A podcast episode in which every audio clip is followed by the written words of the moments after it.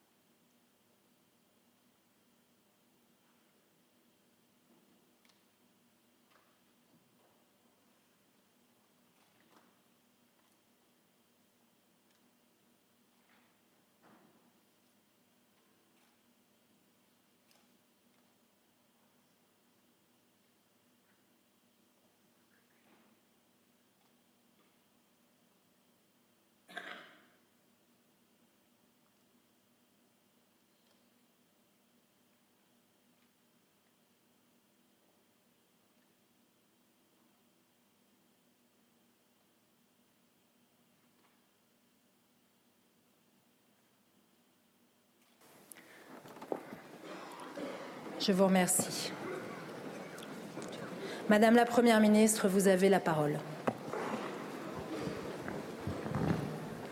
Merci Madame la Présidente, Mesdames et Messieurs les députés.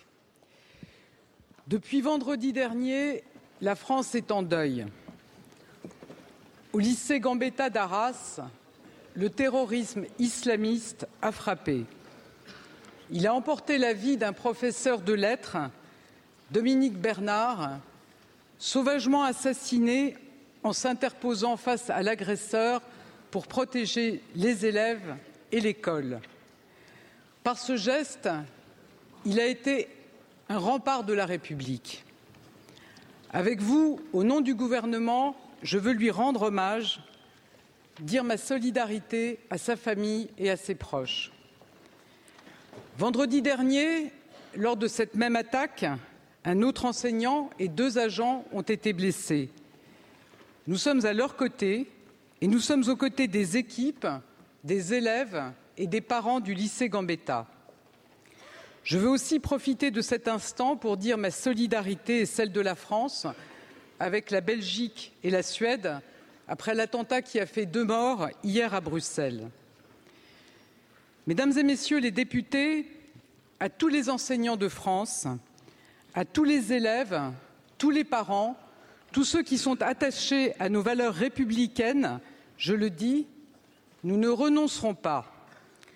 Nous ne renoncerons pas à faire vivre la transmission des savoirs, le débat d'idées et la liberté de penser.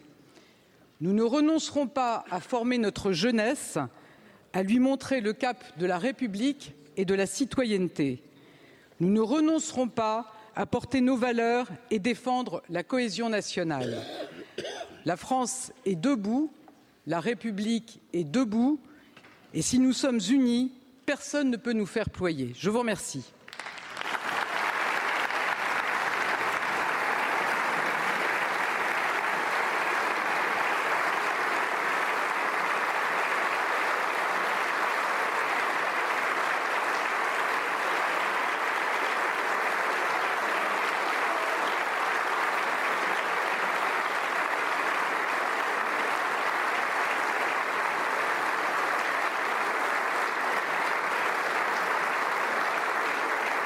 Merci beaucoup, Madame la Première ministre.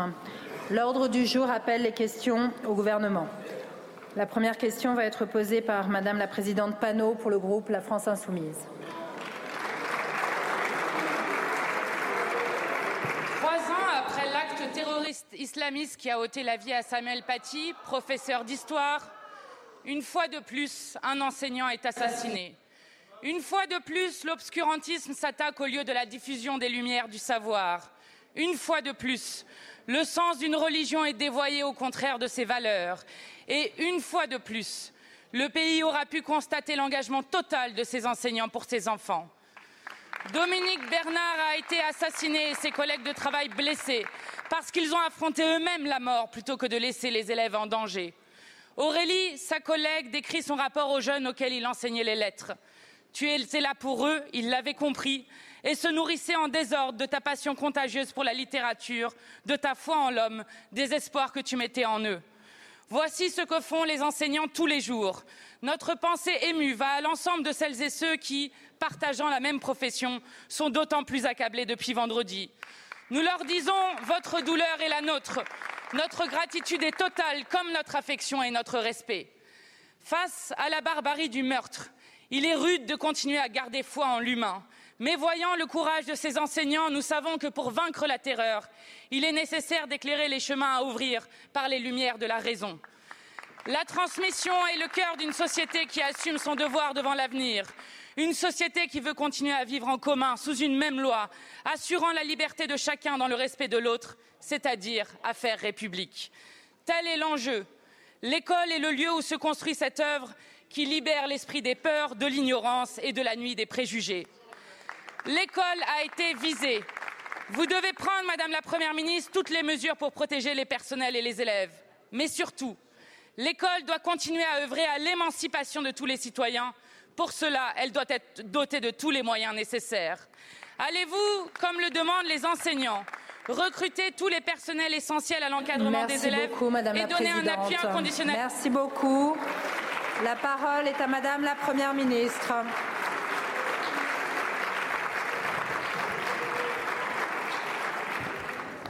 Merci Madame la Présidente, Mesdames et Messieurs les députés, Madame la Présidente Mathilde Panot. C'est avec gravité que je veux vous répondre aujourd'hui. Vous avez rendu hommage à Dominique Bernard. Cet hommage, nous le devons à ce professeur de lettres tombé, comme Samuel Paty avant lui, sous les coups du terrorisme islamiste. J'ai eu l'occasion de m'exprimer et j'aurai l'occasion d'en dire davantage dans les minutes qui viennent. Madame la Présidente Panot, je veux rendre hommage également aux victimes de l'attaque terroriste qui a frappé Bruxelles hier. Je veux rendre hommage enfin aux victimes des attentats barbares qui ont frappé Israël. Des attentats terroristes commis par un groupe terroriste, le Hamas.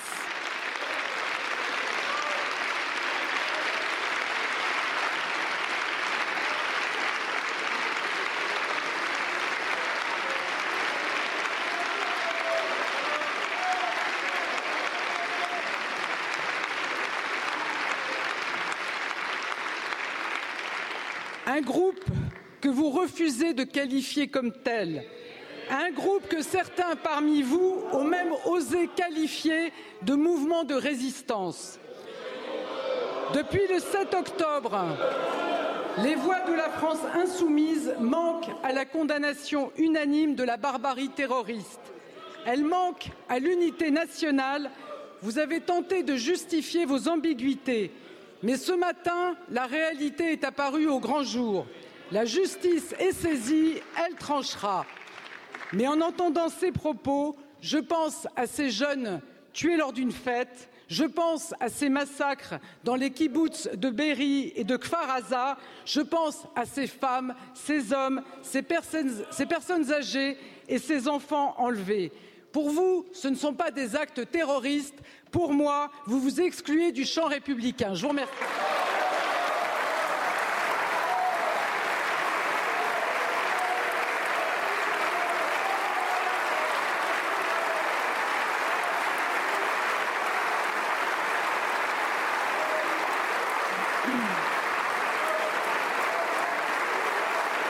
Merci beaucoup. Merci Madame la Première ministre. La parole est à Monsieur Olivier Falorni pour le groupe démocrate. Dominique Bernard était professeur de lettres. Il aimait les livres et il aimait les mots. À ses élèves, il aimait leur apprendre les mots comme on offre un présent pour leur construire un avenir. À ses élèves, il aimait leur apprendre les mots car il savait que ce sont des joyaux de connaissance et de tolérance. Vendredi dernier, Dominique Bernard est mort d'enseigner, assassiné par la barbarie du terrorisme islamiste. Face à ces tragédies et à leur répétition, les mots peuvent désormais nous sembler usés et inutiles. Pourtant, je me refuse d'y renoncer. Et je veux donc dire ici et avec vous, aux familles des victimes, à tous les enseignants de France et à tous les agents de l'éducation nationale, je veux leur dire tout notre soutien et toute notre affection.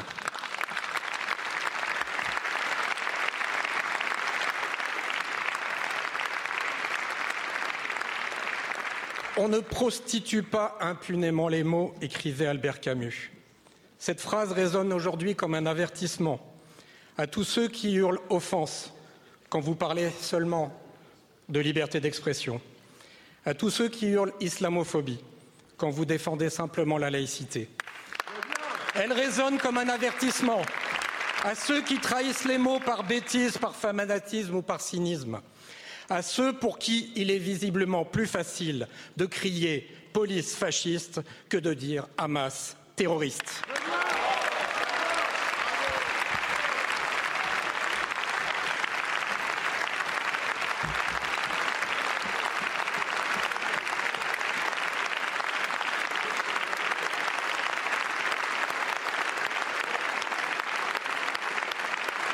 Allez-y, mon cher collègue.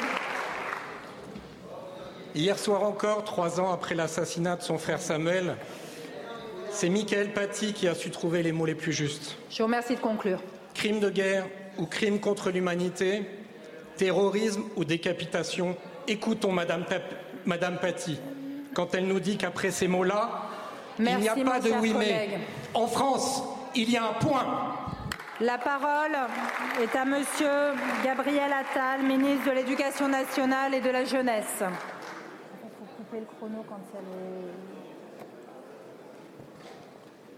Merci Madame la Présidente, Mesdames et Messieurs les députés, Monsieur le député euh, Olivier Falorni.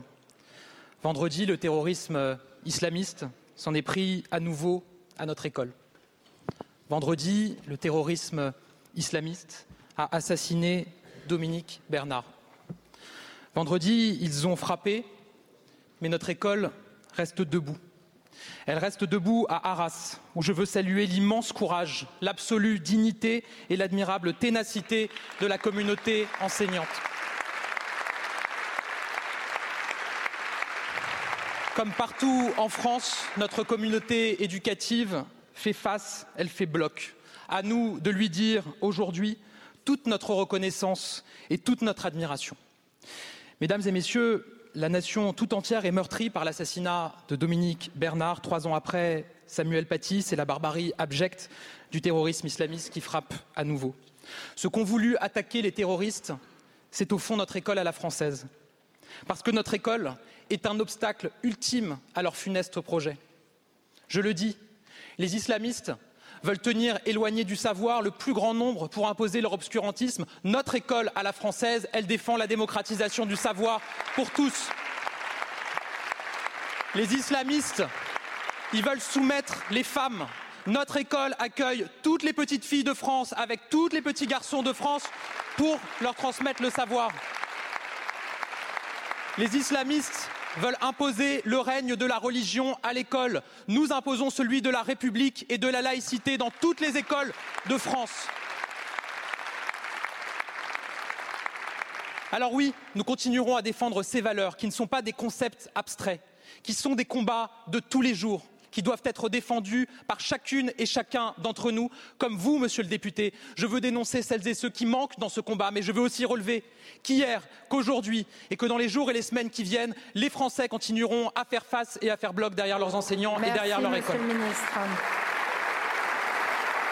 Merci beaucoup, Monsieur le ministre. La parole est à Monsieur Fabien Roussel pour le groupe GDR. Madame la Présidente, Madame la Première ministre, Dominique Bernard, professeur de français, a été assassiné par un terroriste islamiste dans son lycée. Trois autres collègues qui ont tout fait comme lui pour protéger nos enfants sont blessés. Trois ans après l'assassinat barbare de Samuel Paty, encore une fois, la République est attaquée, meurtrie. Encore une fois, l'école de la République, ceux qui la font vivre, sont pris pour cible. Et c'est toute la nation qui est endeuillée. Au nom des députés communistes et du groupe GDR, nous nous inclinons pour honorer leur mémoire, leur bravoure et pour rendre hommage, le cœur serré, à toute une profession qui exerce le plus beau métier du monde. Hier, lors de la minute de silence à Saint-Amand-les-Eaux, j'ai entendu les craintes, mesuré les peurs, recueilli la souffrance des enseignants, des parents d'élèves, des enfants, nos enfants. Il faut les rassurer. Si l'école publique, laïque, ciblée, c'est bien parce qu'elle est le meilleur rempart contre l'obscurantisme. C'est parce qu'elle développe l'esprit critique face au dogmatisme. Alors ce nouveau crime nous oblige une nouvelle fois à nous unir et d'une seule voix à condamner le terrorisme et la barbarie qui frappent nos écoles. Rien ne peut les justifier, ni ici, ni ailleurs.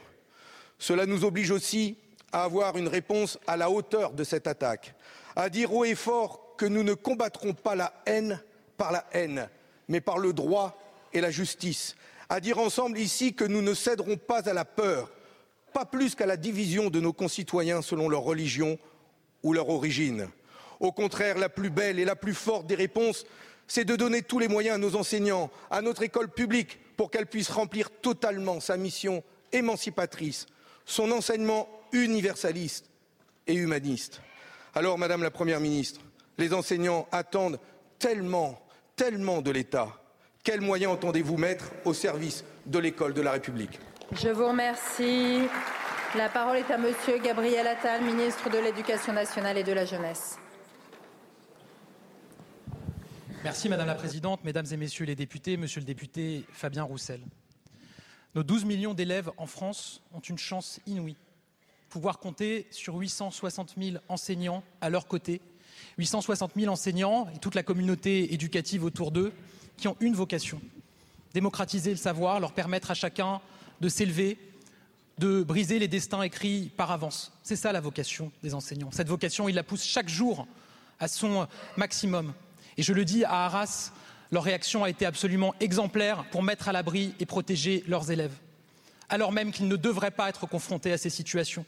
La vocation d'un enseignant, c'est de sauver des vies par la pédagogie, pas en se mettant entre un terroriste et des élèves. Notre responsabilité, c'est donc de leur apporter tous les moyens pour qu'ils se sentent et qu'ils soient en sécurité. En sécurité physique, dans des bâtiments sécurisés, on doit toujours être plus en sécurité dans une école qu'à l'extérieur d'une école, en sécurité intellectuelle, à l'heure où un enseignant sur deux déclare s'être déjà auto-censuré dans ses enseignements par crainte de réaction ou de représailles, notamment sur les questions de laïcité. Notre responsabilité, c'est d'être au rendez-vous de cette attente de sécurité, parce que la peur d'enseigner, c'est un poison mortel pour notre école. Et c'est ce que veulent les terroristes. Ils veulent détruire notre école parce qu'elle ne correspond pas à leur projet. Ils veulent dégoûter les enseignants d'enseigner, dégoûter les élèves, leur faire peur. Et donc notre responsabilité, c'est d'être absolument au rendez-vous de cette sécurité. J'ai passé toute la soirée de vendredi, encore toute la matinée aujourd'hui, avec les organisations syndicales des enseignants. Je serai demain avec les représentants des collectivités locales, notamment sur la question de la sécurisation de nos bâtiments. Beaucoup a été fait ces dernières années. Beaucoup reste encore à faire en lien avec elles et avec eux. Nous devons aussi continuer à avancer sur cette question de la transmission et de la lutte contre l'autocensure. Et je le dis, nous aurons besoin là aussi d'une très grande unité des forces politiques derrière ce projet qui est un projet qui n'est pas partisan ou politique, qui est tout simplement le projet de la République. Je vous remercie. Je vous remercie, Monsieur le Ministre. La parole est à Madame Jacqueline Maquet pour le groupe Renaissance. Merci Madame la Présidente. Ma question s'adresse à Madame la Première ministre. Chers collègues, la République a été frappée au cœur, à Arras. Dans cet hémicycle où nous incarnons la nation, je tiens à rendre un hommage solennel à Dominique Bernard, qui, par son sacrifice, a sauvé de nombreuses vies. Un homme rare, un professeur exceptionnel. Je pense également à David, à Jacques, gravement blessé, à Christian et aux proviseurs qui ont fait preuve d'une bravoure hors norme. Je tiens à saluer l'ensemble des personnels du collège du lycée Gambetta qui ont protégé leurs élèves, nos enfants. Je tiens aussi à exprimer notre gratitude aux services de sécurité et de secours. Nos policiers étaient sur les lieux en seulement quatre minutes, mettant fin au carnage. Nos soignants ont pris en charge David et Jacques et continuent d'accompagner psychologiquement les élèves et la communauté éducative. Merci à eux. Trois ans après Samuel Paty, le terrorisme islamiste tente à nouveau de nous diviser en s'attaquant à notre école, passeuse de nos valeurs républicaines. Face à ce cancer qui menace notre cohésion, notre réponse doit être ferme, unie, déterminée. Au-delà de nos émotions profondes, de notre colère légitime et de notre aspiration à la justice, il est de notre responsabilité de poser les questions essentielles pour l'avenir de notre pays. Madame la Première ministre, quel engagement prenez-vous pour protéger notre jeunesse et nos enseignants face à l'obscurantisme? Comment mieux armer notre public face à cet ennemi insidieux? Notre devoir est d'agir avec détermination et clairvoyance. Nous devons à nos concitoyens, aux victimes et à leurs familles non pas seulement des paroles, mais des actes forts et concrets pour garantir la pérennité de notre modèle républicain. Je vous remercie, ma chère collègue. La parole est à Madame la Première ministre.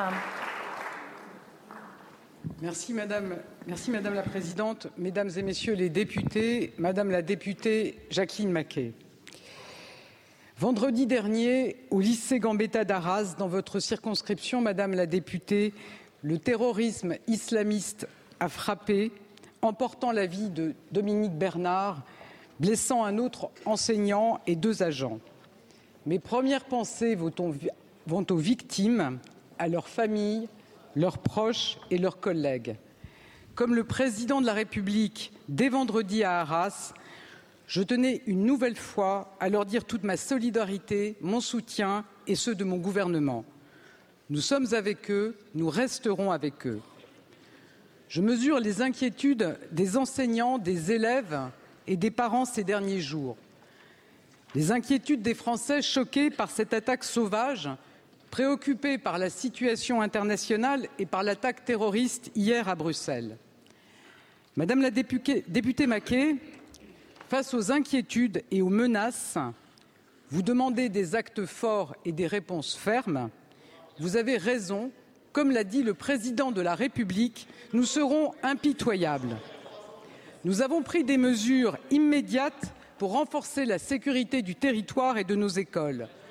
Vendredi soir, j'ai rehaussé la posture Vigipirate au niveau urgence attentat le plus haut niveau. 10 000 policiers et gendarmes sont mobilisés. Le président de la République a décidé d'engager 7 000 militaires dans l'opération Sentinelle. La sécurité aux abords des écoles a été renforcée avec notamment le déploiement de personnel de prévention et de sécurité de l'éducation nationale. Cela s'ajoute à des investissements de long terme aux côtés des collectivités pour la sécurité des écoles. Nous poursuivons notre lutte intraitable contre le terrorisme. Les services de renseignement sont mobilisés, leur action est déterminante et je veux les saluer. Nous accélérons pour expulser les étrangers radicalisés. Dès vendredi, à la suite d'une réunion de sécurité autour du président de la République, le ministre de l'Intérieur a demandé au préfet de réexaminer au cas par cas l'expulsion immédiate ou le retrait du titre de séjour des étrangers radicalisés. Madame la députée, trois ans pratiquement jour pour jour après l'assassinat sauvage de Samuel Paty, c'est à nouveau une école qui est prise pour cible. Cela n'a rien d'anodin. L'école, c'est la transmission des savoirs, c'est l'apprentissage de la liberté, c'est le creuset de la citoyenneté et de la laïcité. L'école, c'est l'émancipation, c'est notre jeunesse qui se forme, qui grandit, qui choisit sa vie. S'en prendre aux enseignants, c'est s'en prendre à notre modèle républicain. Alors je le dis fermement, nous serons là pour protéger les Français, nous serons là pour protéger la République, nous resterons unis, rassemblés autour de nos valeurs. L'obscurantisme et la terreur ne l'emporteront jamais. Je vous remercie. Merci beaucoup, Madame la Première ministre. Madame la députée. Merci, Madame la Première ministre. Merci beaucoup. Je vous remercie. La parole, s'il vous plaît.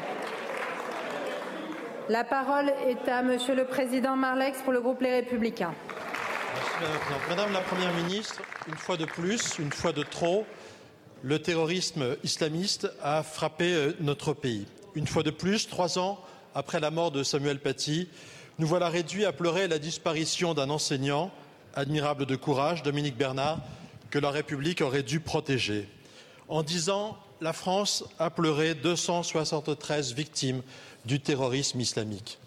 Quand la France sortira-t-elle du déni de réalité? Quand la France prendra-t-elle enfin la mesure de la gravité de la crise?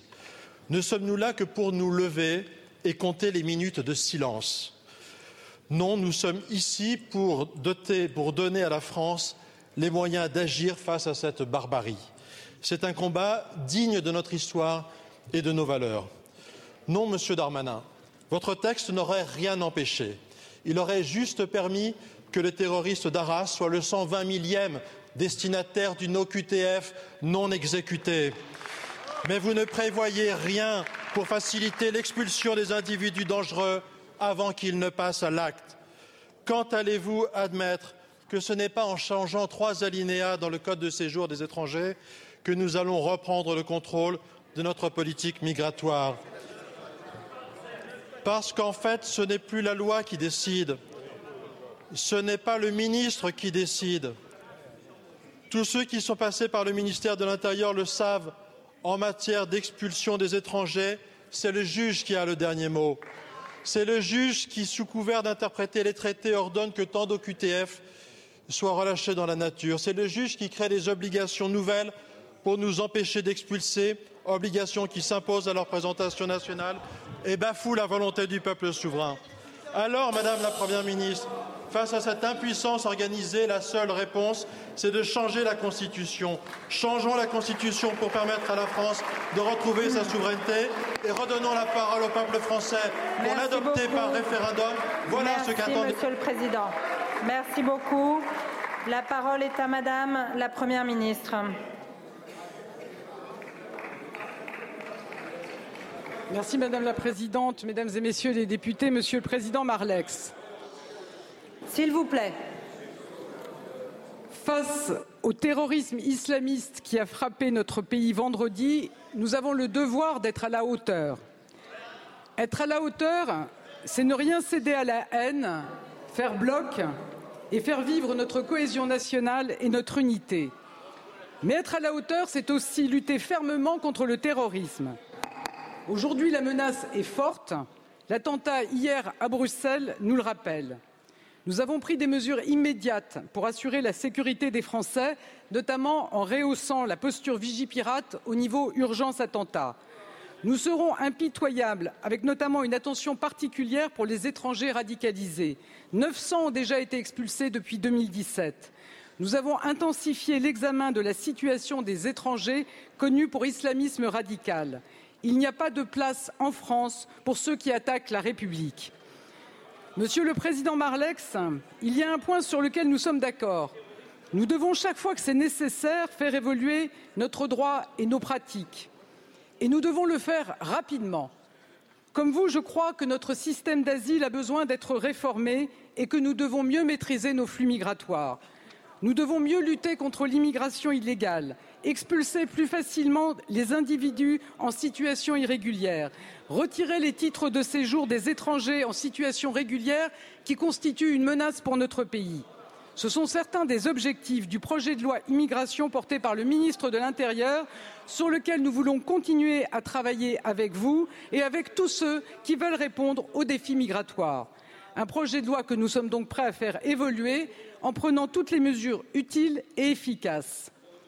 Efficacité, fermeté et cohésion nationale, voilà le sens de la politique que nous portons voilà comment nous apporterons des réponses aux défis devant nous sans jamais rien céder sur nos valeurs. Je vous remercie. Je vous remercie, Madame la Première ministre. La parole est à Madame Francesca Paschini pour le groupe écologiste. Merci Madame la Présidente. Ma question s'adresse au ministre de l'Éducation nationale. En toute sincérité, je ne sais pas si c'est la maman, l'enseignante ou la députée qui s'exprime. Lorsque j'ai appris le décès du professeur Bernard, lorsque j'ai appris qu'un nouvel attentat terroriste avait frappé l'école, j'ai eu peur en tant que maman. Je me suis sentie impuissante en tant qu'élue et je me suis sentie meurtrie en tant qu'ancienne enseignante. C'est le ressenti de tous ceux qui sont professeurs. Par mécanisme de défense, mon cerveau a refusé les images terribles que nous présentaient les médias. Dans ma tête, tournait plutôt en boucle celle du compagnon d'Agnès Lassalle dansant lors de ses funérailles. Quelle leçon il nous avait donnée à tous. En offrant une dernière danse à celle qu'il chérissait, il avait, sans peut-être le savoir ni le vouloir, mis en scène la parfaite allégorie de l'enseignement. Il avait donné le tempo, la mesure et la dynamique. Rejoints par d'autres, ils avaient porté collectivement un unique message d'espoir, d'amour et de résilience. Le travail quotidien de la communauté éducative, c'est celui-là. Grâce à eux, le lieu d'émancipation qu'est l'école sera toujours synonyme de liberté. Monsieur le ministre, les enseignants mènent un noble combat au quotidien. Nous devons faire en sorte que les valeurs que portaient Monsieur Paty, Madame Lassalle et Monsieur Bernard fleurissent au sein de l'école. Cela n'est possible que si nous en faisons notre priorité et allons tous dans la même direction. Ma question est donc la suivante. Comment comptez-vous accompagner, épauler et rassurer la communauté éducative endeuillée? Depuis trois ans, des enseignants meurent. Combien de temps faudra-t-il pour en tirer une leçon? Je vous remercie, ma chère collègue. La parole est à Monsieur Gabriel Attal, ministre de l'Éducation nationale et de la jeunesse. Merci Madame la Présidente, Mesdames et Messieurs euh, les députés, Madame la députée Francesca euh, Pasquini. Je le disais euh, à l'instant en réponse à Fabien Roussel, la responsabilité qui est la nôtre, c'est d'être euh, à la hauteur des attentes des enseignants et de leurs besoins pour leur permettre toujours d'exercer la mission qui est la leur, celle de transmettre à nos enfants dans des conditions de sécurité qui leur sont dues.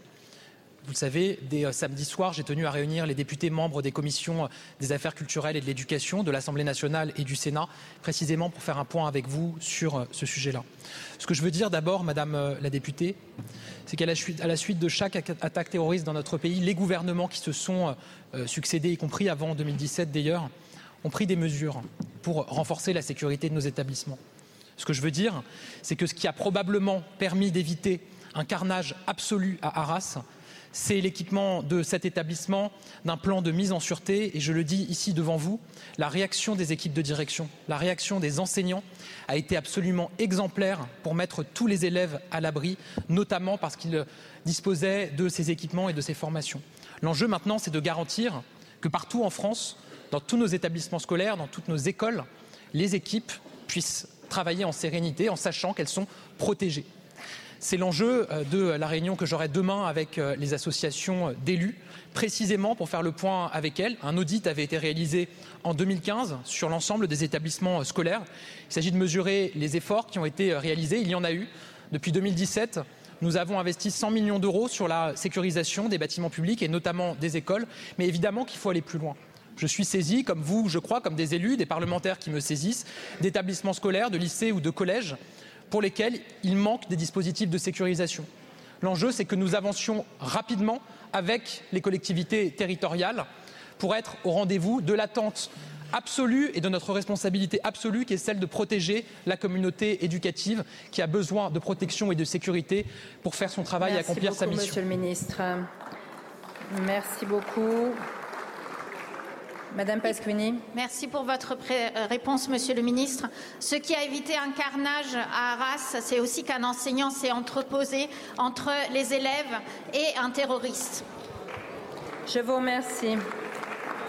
La parole est à Madame la Présidente Roche pour le groupe Horizon.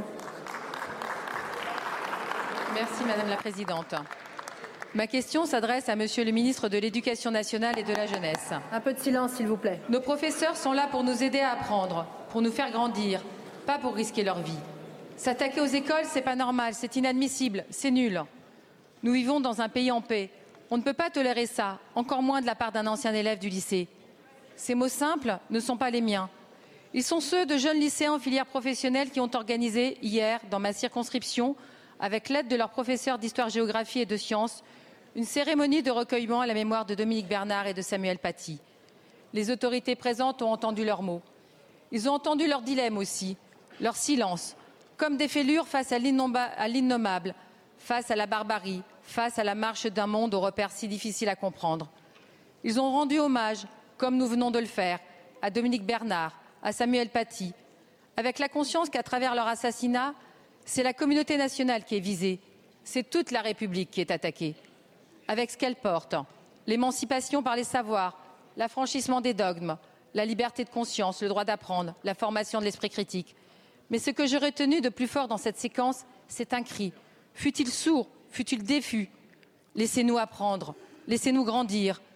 Nous aurons perdu si nous ne pouvons plus faire germer ces graines de savoir. L'hydre terroriste qui a encore frappé Bruxelles hier soir voudrait nous enfermer dans l'ignorance, les enfermer dans l'ignorance et nous empêcher aussi de penser, de vibrer, de partager, de fréquenter des écoles, des salles de spectacle, des stades, d'être nous et de savoir le transmettre à nos enfants, d'être légitime à le faire et de ne jamais s'autocensurer. Aussi, Monsieur le Ministre, la question est à la fois simple et immense. Comment aider tous les jeunes de France et comment appuyer leurs enseignants à mettre des mots sur ces drames pour savoir les surmonter encore plus fort? Comment accompagner et soutenir toute la communauté éducative pour que notre école continue à être le creuset de notre République Je vous remercie. Merci beaucoup.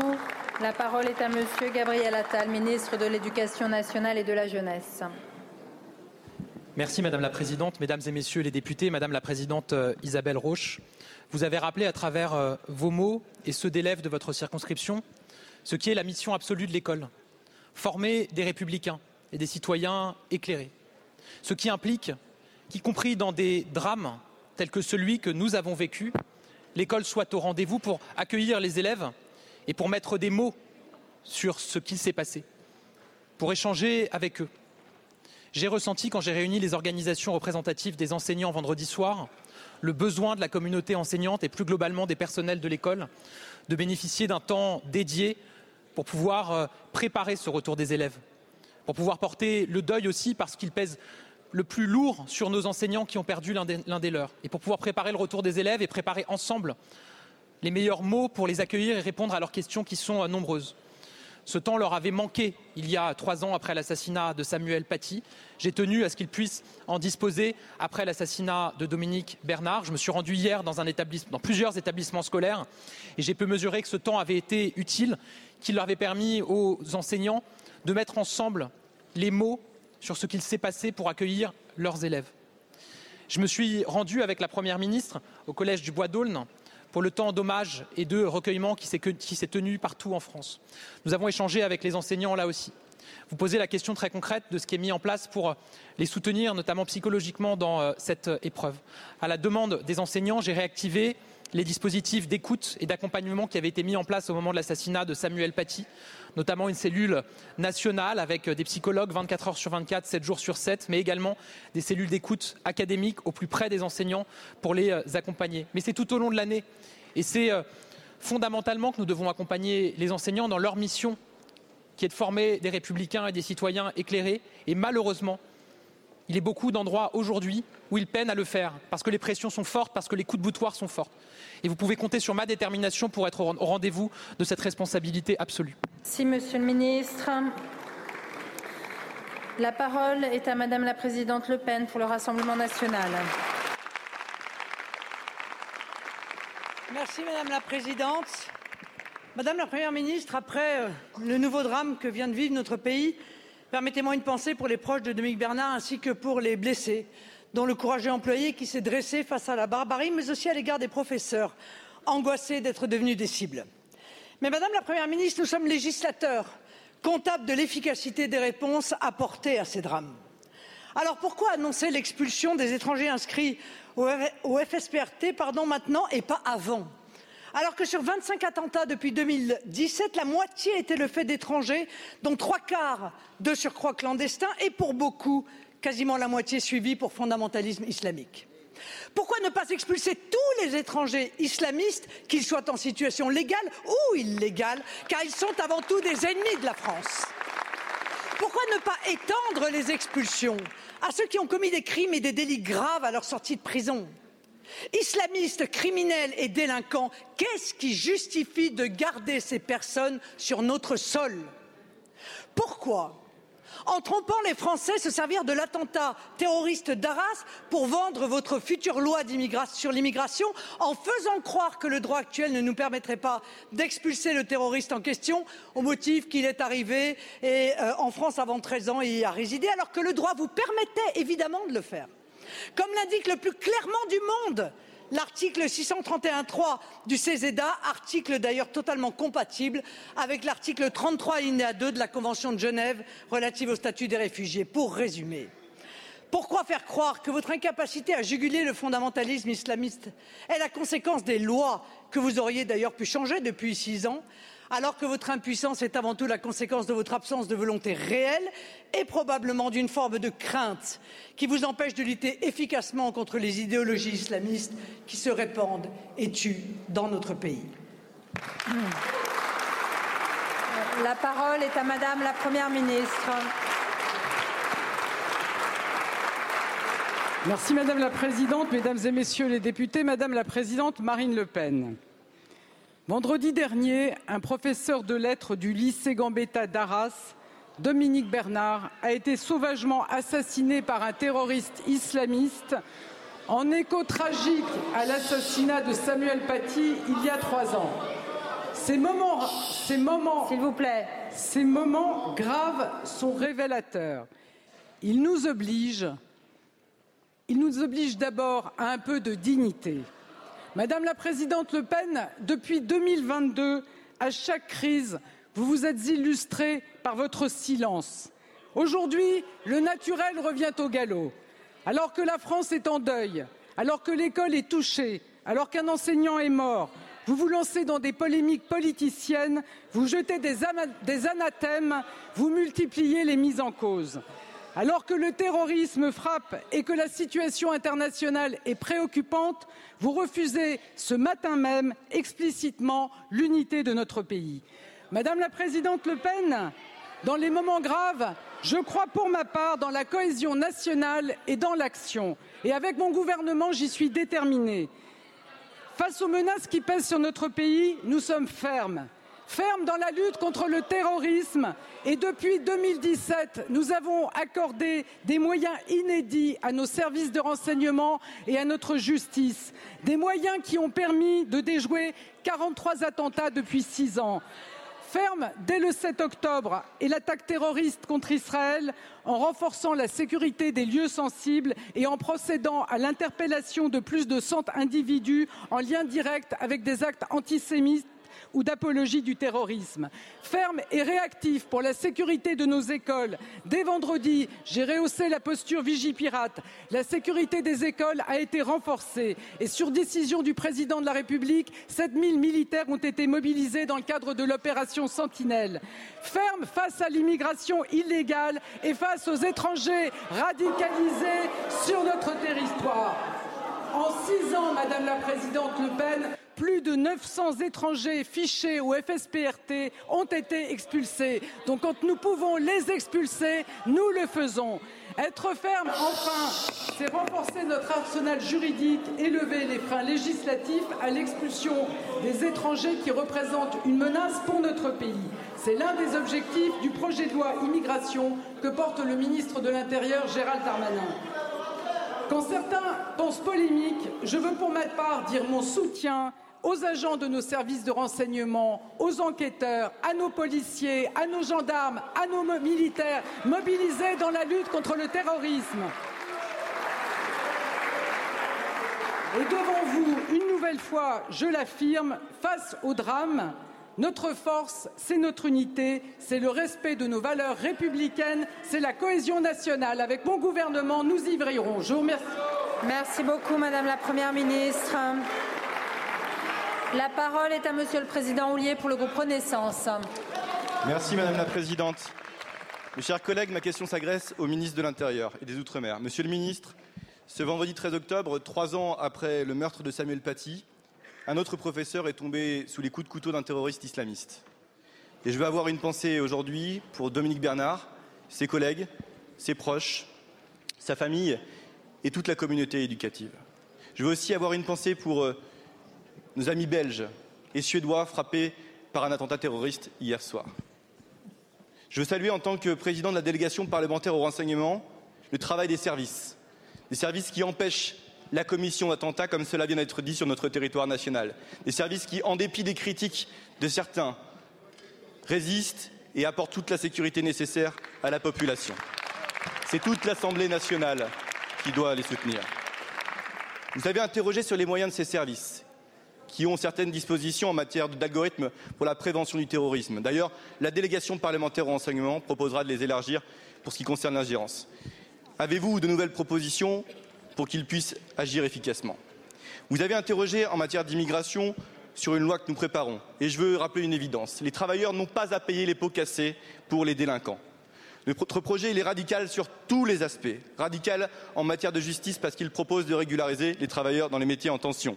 Radical en matière de fermeté pour expulser ceux qui n'ont rien à faire sur notre sol. Et personne n'a de temps à perdre, et certainement pas nos concitoyens. Lever des réserves d'ordre public, double peine, retrait ou non renouvellement des titres pour non-respect des valeurs de la République. Voilà des propositions que nous faisons et donc que nous sommes empêchés d'adopter par faute de certains de nos collègues sur ces bancs qui se refusent à ce que nous les examinions. Alors, Monsieur le Ministre, ma question est simple. Quand pourrons-nous examiner ces dispositions? Allez-vous accélérer le calendrier? Et allez-vous nous permettre d'examiner les moyens que certains vous réclament, notamment à droite, mais qu'ils se privent de nous permettre d'examiner Merci beaucoup, Monsieur le Président. La parole est à Monsieur Gérald Darmanin, ministre de l'Intérieur et des Outre-mer. Mesdames et Messieurs les députés, Madame la Présidente, Monsieur le Président Sachaouillet, merci d'avoir euh, remercié les agents de la DGSI qui méticuleusement, courageusement, parfois au mépris de leur vie, travaillent pour la sécurité des Français, déjouent tous les mois des attentats sur sol national et merci de le souligner quand les moments sont difficiles pour toute la France, du travail exemplaire des policiers de la DGSI.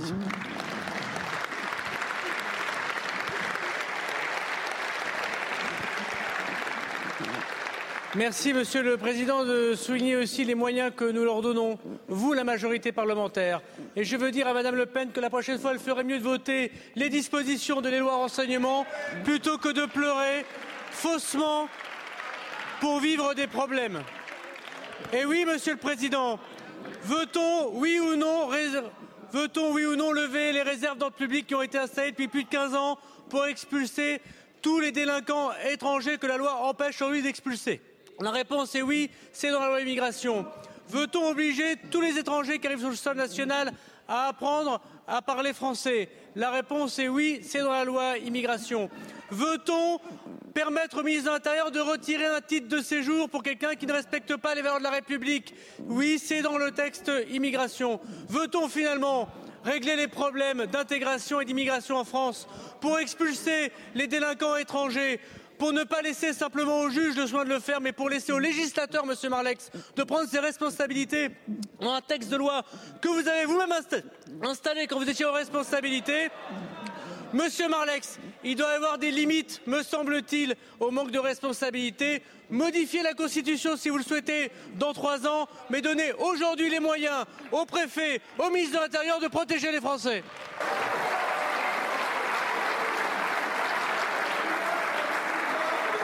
Je vous remercie. La parole est à monsieur le. La parole est à monsieur le président Vallot pour le groupe socialiste. Madame la Première ministre, trois ans après Samuel Paty, Dominique Bernard, professeur de lettres, a été assassiné par un terroriste islamiste. Je veux dire ici l'horreur que cela nous inspire. Nous pensons à lui, à ses proches, aux blessés, aux élèves du lycée Gambetta. Nous pensons à cet instant à nos professeurs et personnels de l'éducation meurtris par ce drame. Dominique Bernard a aujourd'hui un visage, celui de la France. Et par la voix de ses collègues, de ses élèves, nous savons le professeur aimé qu'il était, le pédagogue passionné, le féru de culture et d'éducation populaire, l'homme attentif aux autres et généreux de lui-même, le meilleur de l'homme, le meilleur de l'école, celle qui instruit, celle qui élève les esprits, qui cherche la vérité, qui rend libre. Madame la Première ministre, notre devoir est de faire bloc. Et parce que les écoles doivent rester l'asile inviolable où les querelles des hommes ne pénètrent pas, nous refusons qu'elles soient un champ de bataille. Tenons-nous auprès de nos enseignants qui accomplissent tant et auxquels on demande toujours plus. Ils ne régleront pas à eux seuls les maux de notre temps et de notre société. Ne les rendons pas responsables de tout et donnons-leur les moyens d'accomplir leurs missions éminentes et qu'ils accomplissent avec dévouement chaque jour. Ne cédons pas au procès facile de l'école prétendument impuissante dont le quotidien se régale mais ne se grandit pas. Entendons leurs inquiétudes, leurs peurs aussi parce qu'ils se savent désormais être des cibles. Entendons leurs attentes, leurs difficultés, leurs incompréhensions parfois. Répondons à nos professeurs, oui, nous vous entendons. Reprenons le fil commencé d'être tissé après les attentats de Charlie, poursuivi depuis lors. Soyons acharnés dans le travail, déterminés dans l'action. Inscrivons nos politiques dans la durée. Ne cédons rien au terrorisme, ni ici, ni ailleurs. Ne cédons rien à l'obscurantisme, au fanatisme. Défendons les valeurs de la République. Madame la Première ministre, je vous sais pleinement mobilisée et vous pourrez compter sur notre soutien de républicains exigeants. Merci Madame la Première beaucoup. ministre, pouvez-vous nous dire quels sont vos chantiers prioritaires pour assurer la sécurité de nos enseignants Merci, et le libre exercice? Monsieur le Président. Madame la Première ministre, vous avez la parole. Merci Madame la Présidente, Mesdames et Messieurs les députés, Monsieur le Président Boris Vallaud. C'est évidemment à dessein que les islamistes s'en prennent à notre école. L'école, c'est la promesse républicaine. L'école, c'est là où l'on combat les inégalités. C'est là où le goût de la liberté se transmet, là où notre jeunesse se forme. Cette école, c'est celle de nos enseignants et de toute la communauté éducative et je veux de nouveau leur rendre hommage, leur dire tout mon soutien et celui de mon gouvernement. Ils sont les visages de la transmission, du savoir et de la République. Alors nous protégeons nos enseignants, nous protégeons nos écoles. Depuis six ans, aux côtés des collectivités, nous avons investi pour mieux protéger nos établissements scolaires. Ces derniers jours, j'ai rehaussé la posture Vigipirate et la sécurité aux abords des établissements a été renforcée. Transmettre la connaissance ne peut se faire dans la peur. Monsieur le Président Vallot, je sais les responsabilités que votre groupe a su prendre face au terrorisme. Je connais son attachement aux valeurs républicaines. Je connais sa volonté de lutter sans cesse contre toutes les haines. Dans un tel contexte, nous avons besoin d'unité, nous avons besoin de cohésion nationale, nous avons besoin d'un message clair face au terrorisme, qu'il frappe en France, en Belgique ou en Israël. Monsieur le Président Vallot, j'ai de nombreuses fois parlé de l'arc républicain et de celles et ceux qui s'en excluent par leurs propos ou par leurs actes. Nous en avons vu ce matin un terrible exemple. Je connais votre sincérité et celle de votre groupe et après les déclarations de ce matin, chacun sait sans équivoque qui défend la République et ses valeurs, qui ne les partage pas. Je vous remercie. Je vous remercie, Madame la Première ministre. La parole est à Monsieur David Guiraud pour le groupe La France Insoumise. Merci Madame la Présidente, Madame la Première ministre. Nous n'avons plus que quelques heures pour éviter le pire en Palestine. Ce samedi 14 octobre, la rapporteure spéciale de l'ONU dans les territoires palestiniens occupés a déclaré, je la cite, que les Palestiniens de Gaza courent le risque d'un nettoyage ethnique massif.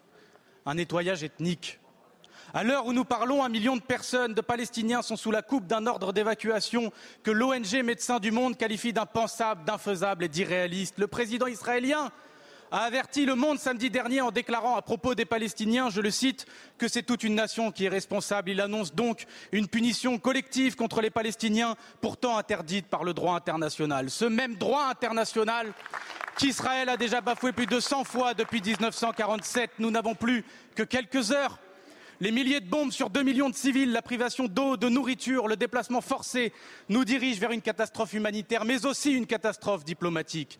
Cette catastrophe, c'est l'anéantissement définitif de la solution à deux États, car les Palestiniens déplacés de force ne retrouveront probablement jamais leur terre. Le Brésil devrait présenter un texte au Conseil de sécurité de l'ONU pour appeler à un cessez-le-feu humanitaire dans la bande de Gaza. Un texte qui condamnerait également, je le cite, les odieuses attaques terroristes du Hamas. Confirmez-vous ces informations La France va-t-elle soutenir ces résolutions? Car la France ne prend pas ses responsabilités. Nous devons exiger un cessez-le-feu pour nos compatriotes franco-israéliens otages du Hamas. Nous devons exiger un cessez-le-feu pour nos compatriotes franco-palestiniens bloqués à Gaza, tellement absents de vos discours d'ailleurs. Comment comptez-vous les protéger? Nous devons tout faire pour que le feu s'arrête. La peine et la terreur que nous avons éprouvées face aux crimes de guerre du Hamas ne peut pas nous conduire à un soutien inconditionnel sur ce que fait l'État israélien à Gaza. La France est trop silencieuse sur ce grave risque de nettoyage ethnique. La vie d'un Palestinien ne vaut pas moins que la vie d'un Israélien. Le temps nous est compté. Faites vite, Madame la Première ministre. Je vous remercie. La parole est à Madame Chrysoula Zakharopoulou secrétaire d'État chargé du développement de la francophonie et des partenariats internationaux. Merci Madame la Présidente. Mesdames et Messieurs les parlementaires, Messieurs les députés, David Guiraud. Je vous prie d'abord de bien vouloir excuser la ministre de l'Europe et des Affaires étrangères actuellement en Moldavie. Je viens maintenant à votre question. Je vous rappelle qu'Israël a été frappé par une offensive terroriste sans précédent dans son histoire. Je vous rappelle que les Hamas, organisation terroriste, est entrée en Israël pour tuer des juifs, des hommes, des femmes, des enfants, des bébés. Les Hamas, organisation terroriste, aidée de ses acolytes d'autres organisations terroristes, a perpétré un massacre. Un massacre et tout le monde ici a vu les images ignobles qui nous parviennent d'Israël.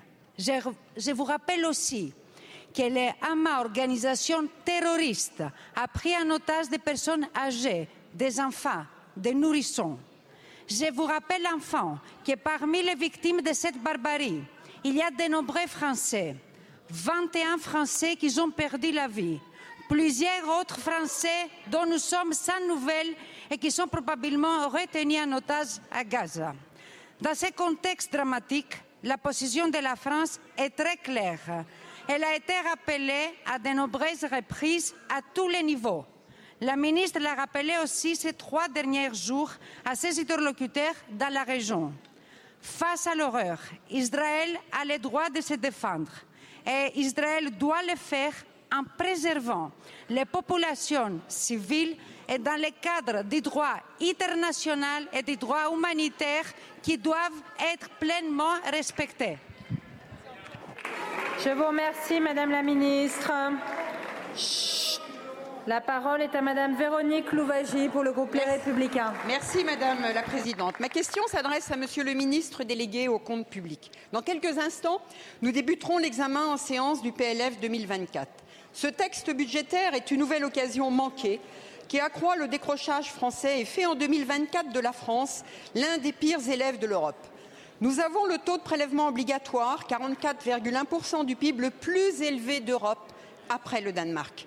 Notre taux de dépenses publiques, 55,9%, est supérieur de 8 points à celui de la moyenne de la zone euro. En 2024, seuls trois pays auront un déficit plus élevé que le nôtre. Ce déficit restera à 4,4 points du PIB contre 2,4 points pour la moyenne de la zone euro. 3% pour l'Espagne, 1,7% pour l'Allemagne ou 0,8% pour la Grèce. Nous sommes le troisième pays le plus endetté d'Europe et je rappelle qu'au moment de l'élection de Emmanuel Macron en 2017, sept pays Sept pays avaient une dette plus élevée que la France. Attendez, excusez-moi deux secondes, Madame Louvagie. Je vous demande de quitter l'hémicycle dans le silence, s'il vous plaît, pour ne pas interrompre l'orateur. Merci beaucoup. Madame Louvagie. Je vous remercie, Madame la Présidente. Je disais donc, euh, et je rappelais qu'au moment de l'élection de Emmanuel Macron en 2017, sept pays avaient une dette plus élevée que la France. Désormais, il n'en reste plus que deux. Nos finances sont aujourd'hui plus dégradées que jamais.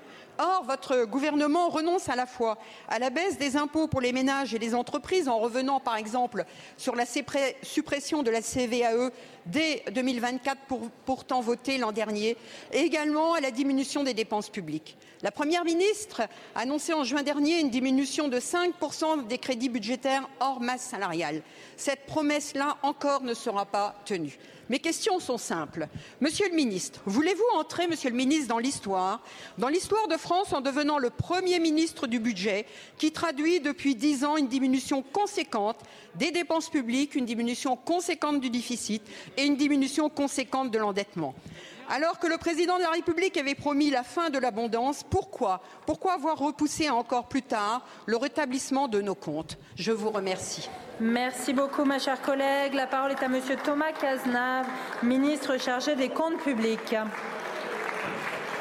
Merci Madame la, Présidente, Mesdames et Messieurs les, députés. Madame la députée Véronique Louvagie, vous savez que nous défendons un projet de budget qui vise à ramener notre déficit public à 4,4% en 2024 et repasser sous les 3% en 2027. Nous pouvons le faire puisqu'avant même les crises que nous avons traversées, nous avions ramené en 2017, 2018, 2019 notre déficit. Et pourquoi est-ce que nous avons un déficit de 5% Parce que nous avons protégé les Français, protégé les salariés, protéger les entreprises, protéger les commerçants, protéger les associations, protéger les collectivités territoriales. Et vous pourriez me poser la question, est-ce que nous avons bien fait? Moi je regarde, est-ce que notre pays continue à créer des emplois? Oui. Est-ce que nous avons une croissance plus élevée que nos partenaires européens? Oui. L'Allemagne rentre en récession, pas nous. Donc nous avons bien fait de protéger. Est-ce que pour autant, il faut s'engager dans la réduction des déficits publics? Oui, et pour ça, en faisant des économies, Madame Louvagie, nous faisons 16 milliards d'euros d'économies en 2024. Je rappelle, je rappelle, en supprimant progressivement le bouclier, les dispositifs exceptionnels. Et dans le même temps, vous nous demandez de remettre une ristourne carburant qui nous coûterait 10 milliards d'euros. Donc attention aux injonctions contradictoires.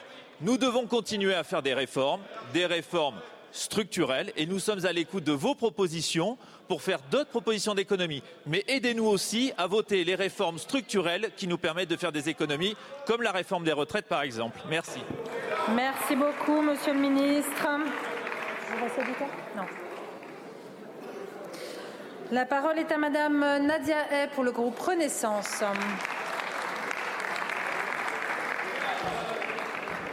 Madame la Présidente, Monsieur le Ministre de l'Éducation nationale, paraît qu'on s'habitue à la pire barbarie, barbarie et pas plus aujourd'hui. Paraît qu'on s'habitue aux horreurs qu'on vit là, mais l'innocent qu'on tue, je ne m'y habitue pas. Quand Gauvincer écrivait ces mots pour Samuel Paty, nous étions loin d'imaginer qu'il ne serait en fait que le premier. Malgré le plus jamais ça, l'hydre islamiste a encore frappé à Arras, endayant à nouveau la communauté nationale, tant chacun de nous a pu revoir dans les visages de Samuel Paty et de Dominique Bernard les visages de nos professeurs. C'est cet espoir de l'unité que le terrorisme islamiste souhaite atteindre en faisant régner la peur, la terreur, la fatalité. Mais il se trompe lourdement. La peur n'est pas dans la grammaire de la nation, le renoncement non plus.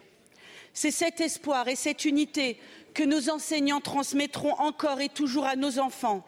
Et nous, représentants de la nation, souhaitons leur exprimer ici et maintenant notre profonde reconnaissance. Hier, nous avons tous pu constater le dévouement et l'engagement du corps professoral. Nous les avons vus au collège du Bois d'Aulne à Conflans-Sainte-Honorine. Je les ai vus au collège Montaigne dans les larmes dignes des professeurs. Hier, à leur côté, j'étais l'élève, l'élève de ceux qui portent en eux la force nécessaire pour aider nos enfants à traverser cette épreuve et permettre à la vie de reprendre son cours.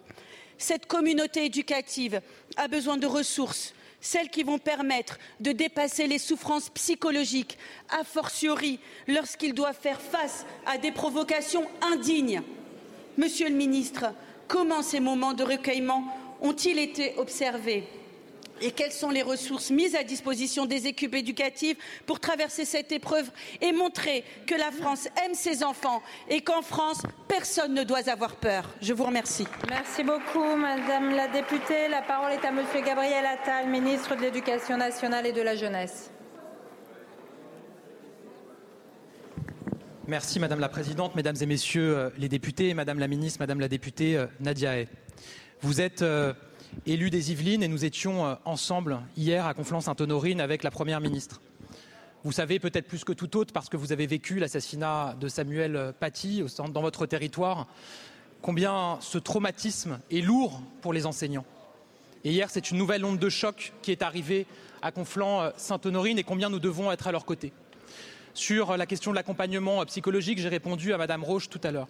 Et vous savez aussi combien il est important pour eux de sentir la nation tout entière à leur côté. C'est la raison pour laquelle nous avons souhaité qu'hier, à 14 heures, la nation tout entière retienne son souffle en hommage à Dominique Bernard, en hommage à Samuel Paty, en hommage à tous les enseignants de France. Parce que ce moment est important, j'avais été extrêmement clair et extrêmement ferme à la veille de ce moment en indiquant qu'il y aurait une tolérance zéro pour la moindre contestation ou la moindre provocation à l'occasion de ces moments. Et je veux le dire, dans l'écrasante majorité des cas, dans la quasi-totalité des cas, ce moment de recueillement, ce moment d'hommage s'est déroulé dans la plus profonde dignité et le plus grand respect. Et je veux saluer les enseignants et les élèves. Mais je dois le dire aussi, je dois le dire aussi, 179 élèves ont fait un autre choix, celui de perturber ce recueillement et de provoquer l'école et d'insulter la mémoire de nos professeurs, notre nation et notre école ne peuvent en aucun cas tolérer cela. Et donc, conformément aux engagements que j'avais pris devant les Français, ce sont 179 saisines du procureur de la République qui partent ce jour pour engager des poursuites contre ces élèves. 179 procédures disciplinaires qui partent également. Et pour les cas les plus graves, plusieurs dizaines d'entre eux qui relèvent de l'apologie du terrorisme, je le dis, j'ordonne ce jour l'exclusion de ces élèves dans l'attente des procédures disciplinaires qui se tiendront. À un moment, la tolérance, ça va, la bienveillance, ça va, Merci. et le pas de vague, c'est fini. Merci, Monsieur le ministre.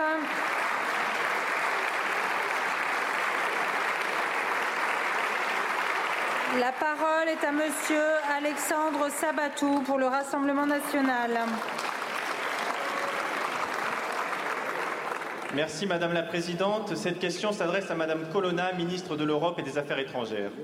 Madame la Ministre, vendredi dernier, la présidente de la Commission européenne, Ursula von der Leyen, s'est imposée dans le déplacement de la présidente du Parlement européen en Israël. Pourquoi? Personne ne le sait, puisque la diplomatie ne fait pas partie de ses prérogatives, qu'elle n'a reçu aucun mandat de qui que ce soit pour s'y rendre, et encore moins pour engager la parole des pays européens. Malgré cela, elle a eu un entretien avec le Premier ministre israélien et fait des déclarations au nom de l'européenne qui ne représentent pourtant que sa sensibilité personnelle, provoquant la colère légitime des nations européennes. Car en omettant d'évoquer l'obligation d'Israël de respecter le droit international dans sa riposte contre le Hamas à Gaza, c'est toute la diplomatie de la France et de l'Europe au Proche-Orient qui est fragilisée. En effet, vous saviez mieux que personne que des otages français sont aux mains du Hamas et que de tels propos tenus au nom de l'Europe et donc de la France menacent leur intégrité et, disons-le net, menacent leur vie. Encore une fois, la Commission européenne a outrepassé ses pouvoirs et encore une fois, nous en payons le prix. Comme toujours en temps de crise, la Commission européenne, jalouse des pouvoirs des nations souveraines, s'arroge de nouvelles prérogatives. Comme elle l'a fait hier sur la santé avec le Covid, elle le fait aujourd'hui sur la diplomatie avec le conflit israélo-palestinien. Car oui, en abandonnant vos compétences à la Commission, en abandonnant vos pouvoirs, vous abandonnez la voie de la France. Aujourd'hui, autrefois immense nation de la diplomatie, phare des pays non alignés dont la parole était écoutée, mais surtout respectée, la France, avec vous, est devenue un simple télégraphiste de la Commission européenne. C'est pourquoi je vous demande, Madame la Ministre, vous qui témoignez de vos meilleurs sentiments à l'égard de Madame von der Leyen, jusqu'à l'inviter en grande pompe au campus européen de Renaissance il y a dix jours, combien de temps allez-vous encore laisser reculer la voix de la France au profit des technocrates de Bruxelles? Je vous remercie. La parole est à Madame Chrysoula Zakharopoulou, secrétaire d'État chargée du développement de la francophonie et des partenariats internationaux. Merci Madame la Présidente, Mesdames et Messieurs les parlementaires, Messieurs les députés Alexandre Sabatou. S'agissant de la visite de Madame von der Leyen en Israël, elle s'exprimait en tant que présidente de la Commission européenne. La position de l'Union européenne est très claire et a été rappelée dès le 10 octobre par le ministre des Affaires étrangères de l'Union européenne, puis le 15 octobre par le Conseil européen, c'est-à-dire les chefs d'État ou de gouvernement des États membres, dans une déclaration publique. L'Union européenne a ainsi condamné avec la plus grande fermeté les attaques terroristes du Hamas perpétrées en Israël et rappelé les droits d'Israël à se défendre conformément au droit international et humanitaire. Elle a réaffirmé l'importance d'assurer la protection de tous, de tous les civils, à tout moment, conformément au droit international humanitaire. La Commission a appelé les Hamas à libérer immédiatement tous les otages sans aucune condition préalable. Il a aussi été rappelé toute l'importance d'empêcher une escalade régionale et l'attachement européen à une paix durable et pérenne reposant sur une solution fondée sur la coexistence de deux États. C'est dans cet esprit que Catherine Colonna, ministre de l'Europe et des Affaires étrangères, s'est rendue à la demande du président de la République en Israël le 15 octobre, en Égypte et au Liban le 16 octobre. S'agissant plus spécifiquement de l'aide européenne, là encore, la position de l'Union européenne est très claire un examen et un afin de veiller à ce que cette aide ne bénéficie pas au Hamas, mais directement aux populations palestiniennes. C'est dans ce contexte que Mme von der Leyen a annoncé la mise en place d'un pont aérien humanitaire vers Gaza via l'Égypte.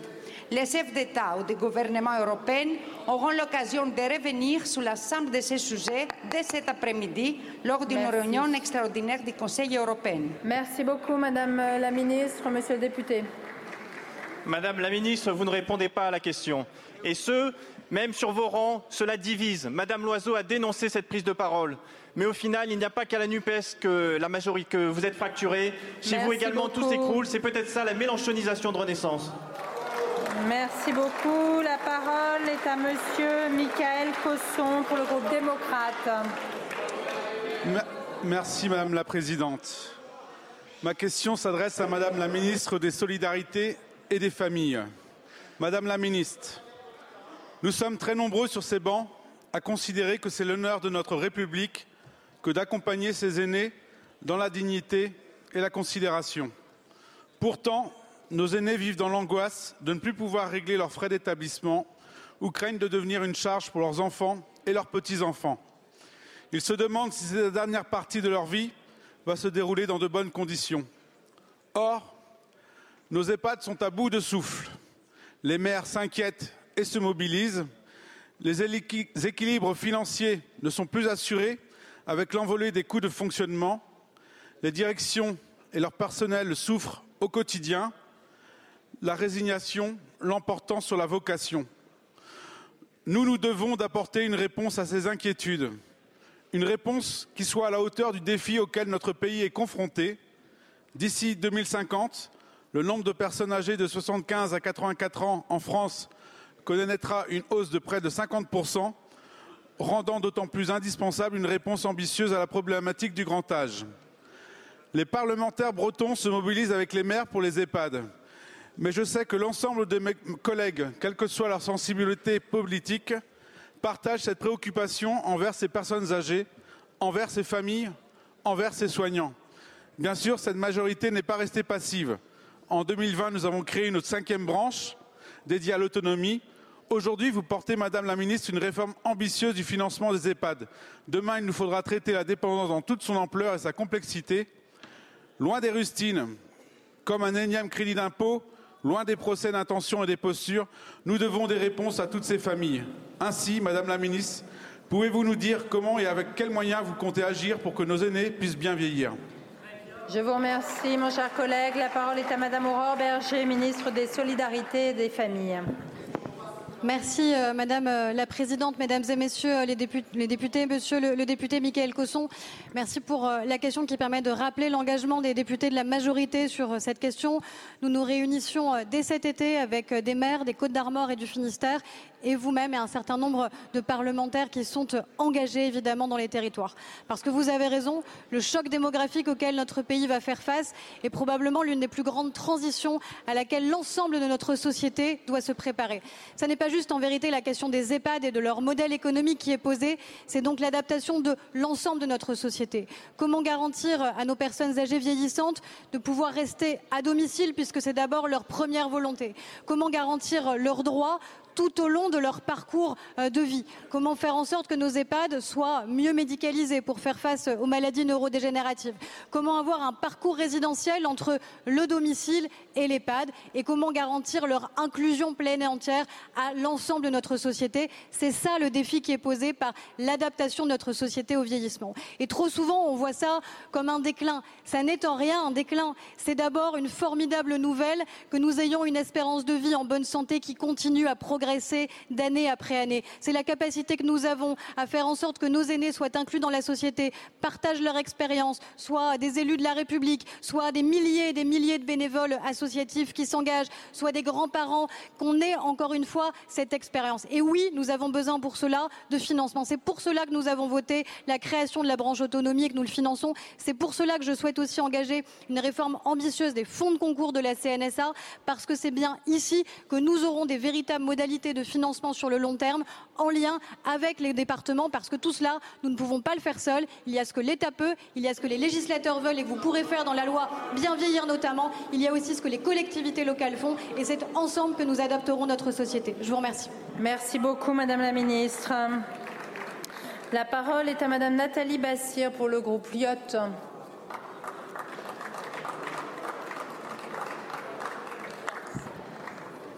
Merci Madame la Présidente. Ma question s'adresse à Monsieur le ministre des Outre-mer. Monsieur le ministre, samedi dernier, un amendement signé par le rapporteur général du budget a été déposé en Missouk en vue de l'examen du PLF 2024 en séance publique ce soir, visant notamment à supprimer le bénéfice de l'aide fiscale 1 en faveur des biens destinés notamment à la consommation des particuliers, des chauffe-eau solaires par exemple, deux sur tous les meublés touristiques individuels et collectifs, trois sur les véhicules de tourisme, notamment de location, soit un total de 160 millions d'euros en moins pour l'activité et l'emploi. A-t-on mesuré l'ampleur des conséquences économiques et sociales sur nos territoires ultramarins, sachant qu'aucune justification sérieuse n'a été fournie, ni la moindre analyse des impacts sur l'emploi et sur la création de valeur? Sans parler du problème de fond et de méthode que posent de telles annonces si brutales, sans concertation avec les acteurs du monde économique, notamment ultramarins. Comme c'est regrettable. Seules huit lignes du rapport de l'inspection générale des finances, publié le 6 octobre dernier, sont consacrées aux meublés touristiques et 14 lignes aux véhicules de tourisme. Est-ce ainsi que vous justifiez de telles décisions?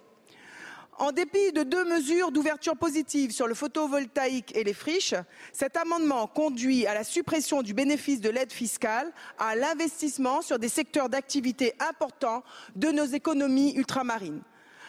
Un dialogue constructif aurait permis de calibrer et affiner les réponses techniques permettant de répondre à certains enjeux légitimes soulevés par les pouvoirs publics sans pour autant supprimer un pan entier de l'aide fiscale en faveur d'activités structurantes.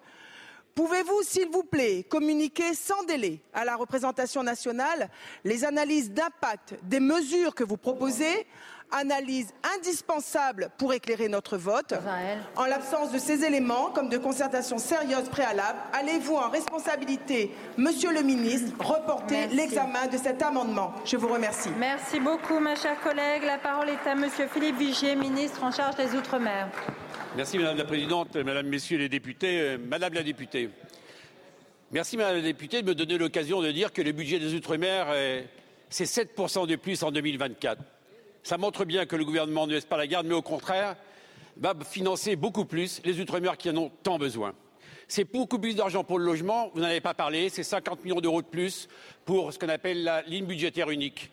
C'est beaucoup plus d'argent pour les collectivités, 220 millions d'euros de plus pour l'ensemble des collectivités. C'est 40 millions de plus pour accompagner les collectivités qui ont des difficultés financières. C'est 300 millions d'euros de plus pour l'eau. Voyez donc, Madame la députée, si je parle également des écoles, c'est 320 millions d'euros de plus, mais là-dessus, vous passez tout sous silence, je comprends. Vous m'interrogez sur une niche fiscale. Elles sont déjà toutes maintenues jusqu'en 2028. Simplement, on va faire une chose. On va corriger celles qui sont inefficaces. Je viens à dire, par exemple, devant le ministre de l'Agriculture, que les véhicules utilitaires continueront de bénéficier de la défiscalisation. Pas les véhicules pour les personnes individuelles, c'est vrai, on conservera tout ce qui produit de la valeur. Pareil pour les équipements touristiques, que ce soit un hôtel, que ce soit des gîtes touristiques, ils continueront de bénéficier de défiscalisation. Et nous trouverons ensemble un chemin pour ceux qui ont, comme vous le savez, euh, des petits logements qu'ils louent quelquefois. Et là, on trouvera un calibrage ensemble dans le cadre de la discussion budgétaire. Vous dire que l'efficacité, on l'a voulu aussi. Il aurait fallu dire pour la transition énergétique, par exemple, toutes les rénovations thermiques seront soumis à défiscalisation, ce qui n'existait pas auparavant, je tiens à le souligner. Pour les autoconsommations avec les équipements photovoltaïques, ça n'existait pas. Nous allons le faire en 2024, donc vous voyez que le pouvoir d'achat a guidé nos mesures. Et je dis devant le ministre du Budget qui est là, qu'on trouvera ensemble les solutions pour faire en sorte de trouver pour celles et ceux qui, notamment les loueurs de voitures à titre individuel, seraient pénalisés, une voie de sortie. Donc ce budget est un budget à l'offensive qui va permettre d'aider les territoires ultramarins. Ils en ont besoin, besoin, on le fera ensemble. Merci beaucoup, Monsieur le Ministre. La parole est à Monsieur Franck Alizio pour le Rassemblement national. Merci. Merci Madame la Présidente. Ma question s'adresse à Bruno Le Maire, ministre de l'économie, des finances et de la souveraineté industrielle et numérique de la France. Jeudi prochain aura lieu la 21e édition de la Fête des entreprises et de l'opération J'aime ma boîte. Je saisis cette occasion pour que nous puissions saluer ici, dans cet hémicycle, tous nos entrepreneurs, nos salariés, toute cette France qui travaille dur, qui crée de la richesse et qui innove. Merci à eux.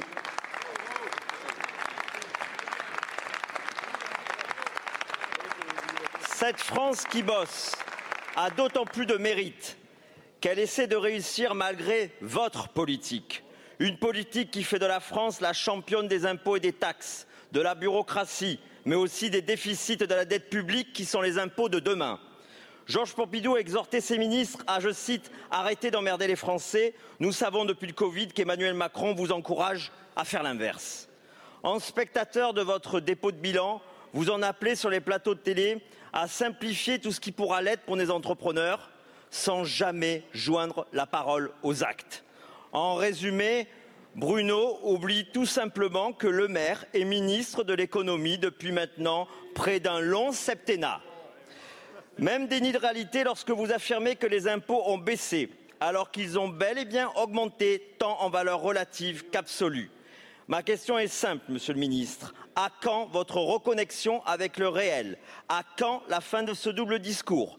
À quand la fin de cette politique mortifère qui, pour, faire, pour faire place à un vrai projet économique qui libère les Français, permet au travail d'enfin payer et au patriotisme économique de s'exprimer.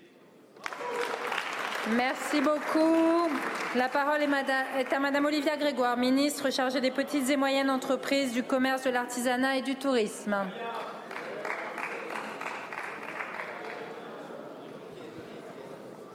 Merci Madame la Présidente, Mesdames, Messieurs les députés, Monsieur le député Alizio.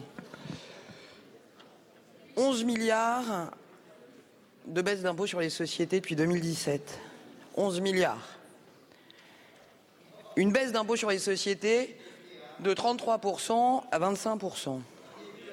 Pendant que d'aucuns rigolaient et rigolent encore, on vous entend, qui a baissé les impôts des entreprises depuis 6 ans? Qui a baissé l'impôt sur les sociétés? Qui a baissé avec courage dans des moments compliqués les impôts de production? Qui enclenche une baisse de 9 milliards sur la CVAE alors même que c'était au cœur, et je crois que c'est le sens de votre question, du problème de compétitivité français. Savez-vous, monsieur le député, quel est le différentiel d'impôt de production entre la France et l'Allemagne? Parce qu'il est facile de pérorer. Sur une paire de chaussures, par exemple, de 60 euros, avez-vous une idée du différentiel qu'il y avait en matière d'impôt de production? C'était 2 euros en France, monsieur, soyons précis. C'est 30 centimes en Allemagne. On cherche où est la compétitivité, on cherche où sont les marges pour redonner du pouvoir d'achat, augmenter les salaires comme ça a été fait par l'ensemble des entreprises françaises depuis un an. Ils étaient là, les gisements de croissance, ils sont là, les marges de manœuvre d'entreprise. La baisse d'impôts sur les sociétés, la baisse des impôts de production, ce sont des choses qui ont été faites. La preuve en est, aujourd'hui, quelle est la réalité, monsieur? Il y a sept ans, lorsqu'on est arrivé, on nous disait aidez-nous, aidez nos enfants à trouver du boulot. Qu'est-ce qu'on vous dit dans vos circonscriptions aujourd'hui? Aidez-nous à trouver des salariés. Les carnets de commandes sont pleins. Ça vous fait sûrement sourire, mais nos artisans, nos PME sont compétitives. Quel est le pays d'Europe cette année qui aura une croissance positive là où l'Allemagne est en récession? Qui est-ce? Et grâce à qui? C'est nous, notre majorité. Pendant que ça papote et que ça discute, il y en a qui bossent depuis six ans pour soutenir les PME Merci beaucoup. Merci beaucoup, Madame la Ministre. Monsieur Alizio. Dans les faits, dans les faits, votre bilan, c'est plus d'impôts et plus de dettes. Et en cela, Macron rime de plus en plus avec Mélenchon. Je vous remercie. La parole est à Monsieur Mathias Tabel pour la France Insoumise. Merci. Madame la Première ministre, vous avez tenu hier une conférence sociale avec les représentants des salariés et du patronat. Pour être à la hauteur de l'attente des Français, elle aurait dû porter sur le financement des retraites et l'abrogation de la retraite à 64 ans, comme le veut la majorité de nos concitoyens et de cette Assemblée nationale, en dépit de toutes vos manœuvres antidémocratiques. Elle aurait dû acter la hausse du SMIC, l'indexation des salaires sur l'inflation, la fin des cadeaux aux actionnaires et des exonérations de cotisations sociales sans contrepartie. À la place, vous n'avez inventé qu'un nouveau comité Théodule sur les rémunérations. Encore une fois, vous récidivez dans votre préférence actionnariale, là où les Français attendent la préférence salariale que nous défendons. Dans le même temps, vous n'avez toujours pas renoncé à ponctionner un milliard d'euros dans les caisses des retraites complémentaires des salariés du privé, malgré l'opposition unanime du patronat et des syndicats de salariés. Vous vous apprêtez ainsi à racketter 13 millions de retraités, alors même que le Conseil d'orientation des retraites dit que les pensions complémentaires vont baisser. Quand il s'agit d'exiger un peu du patronat, vous renvoyez tout à plus tard. Quand il s'agit de voler deux ans de vie ou un milliard d'euros aux travailleurs, vous frappez vite et fort. Vous êtes plus doué pour faire les poches des Français que pour les remplir. Pourtant, il suffirait par exemple de revenir sur les exonérations de cotisations sociales ou à minima de les conditionner pour dégager des recettes nouvelles pour la sécurité sociale. Quand allez-vous enfin conditionner ces 206 milliards d'euros annuels d'aide publique aux entreprises? Allez-vous enfin renoncer à l'idée de ponctionner les caisses de retraite complémentaires du privé? Jusqu'à quand allez-vous préférer la maltraitance sociale à la justice et au progrès? Je vous remercie. La parole est à Madame Carole Grandjean, ministre chargée de l'enseignement et de la formation professionnelle. Merci Madame la Présidente, Mesdames et Messieurs euh, les députés, Monsieur le député Tavel. Vous interrogez le gouvernement euh, au fond sur différents sujets, celui euh, de la conférence sociale et du dialogue social que nous engageons avec euh, les partenaires sociaux depuis de longs mois maintenant et qui a fait l'objet hier d'une conférence sociale, mais également sur l'Argir Carco qui a, sur l'accord des partenaires sociaux, vise à conclure un, sur la retraite complémentaire Agir Carco et sur le, avec le gouvernement des débats sur le sujet. Sur l'Argir Carco, je voudrais dire que la position du gouvernement n'a n'a pas varié, que les partenaires sociaux se sont accordés sur un ensemble des dépenses nouvelles, qu'il s'agisse de l'indexation des pensions ou de la suppression du bonus-malus. Ces dépenses nouvelles, elles sont importantes avec des effets pour l'avenir qui sont pour partie financés par le rendement de la réforme des retraites que nous avons portée. La réforme des retraites génère pour l'Agir Carco 1,2 milliard d'excédents à l'horizon 2026 et jusqu'à 3 milliards à l'horizon 2030. C'est le seul effet mécanique de la réforme des moindres dépenses du régime compte tenu du décalage de l'âge de départ de la retraite. Nous avons toujours été transparents. Depuis le début des concertations fin 2022, nous avons défendu un équilibre du système des retraites, tout régime à horizon 2030. Tout régime, c'est-à-dire en intégrant les régimes de base et les régimes complémentaires.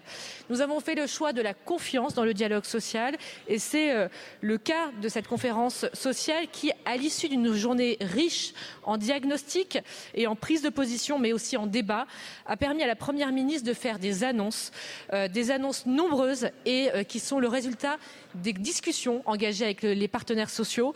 Je pense au Conseil des rémunérations, je pense au dialogue de branche qui va être réactivé, je pense au calcul des exonérations euh, non plus sur la base du SMIC mais sur celle des minima de branche ou encore au nouvel index de l'égalité professionnelle. Voilà autant de pistes qui ont été débattues hier et que nous porterons dans le cadre du dialogue social. Merci beaucoup, Madame la Ministre. La parole est à Monsieur le rapporteur général Cazeneuve pour le groupe Renaissance. Merci, Madame la Présidente. Ma question s'adresse au ministre des Comptes euh, publics.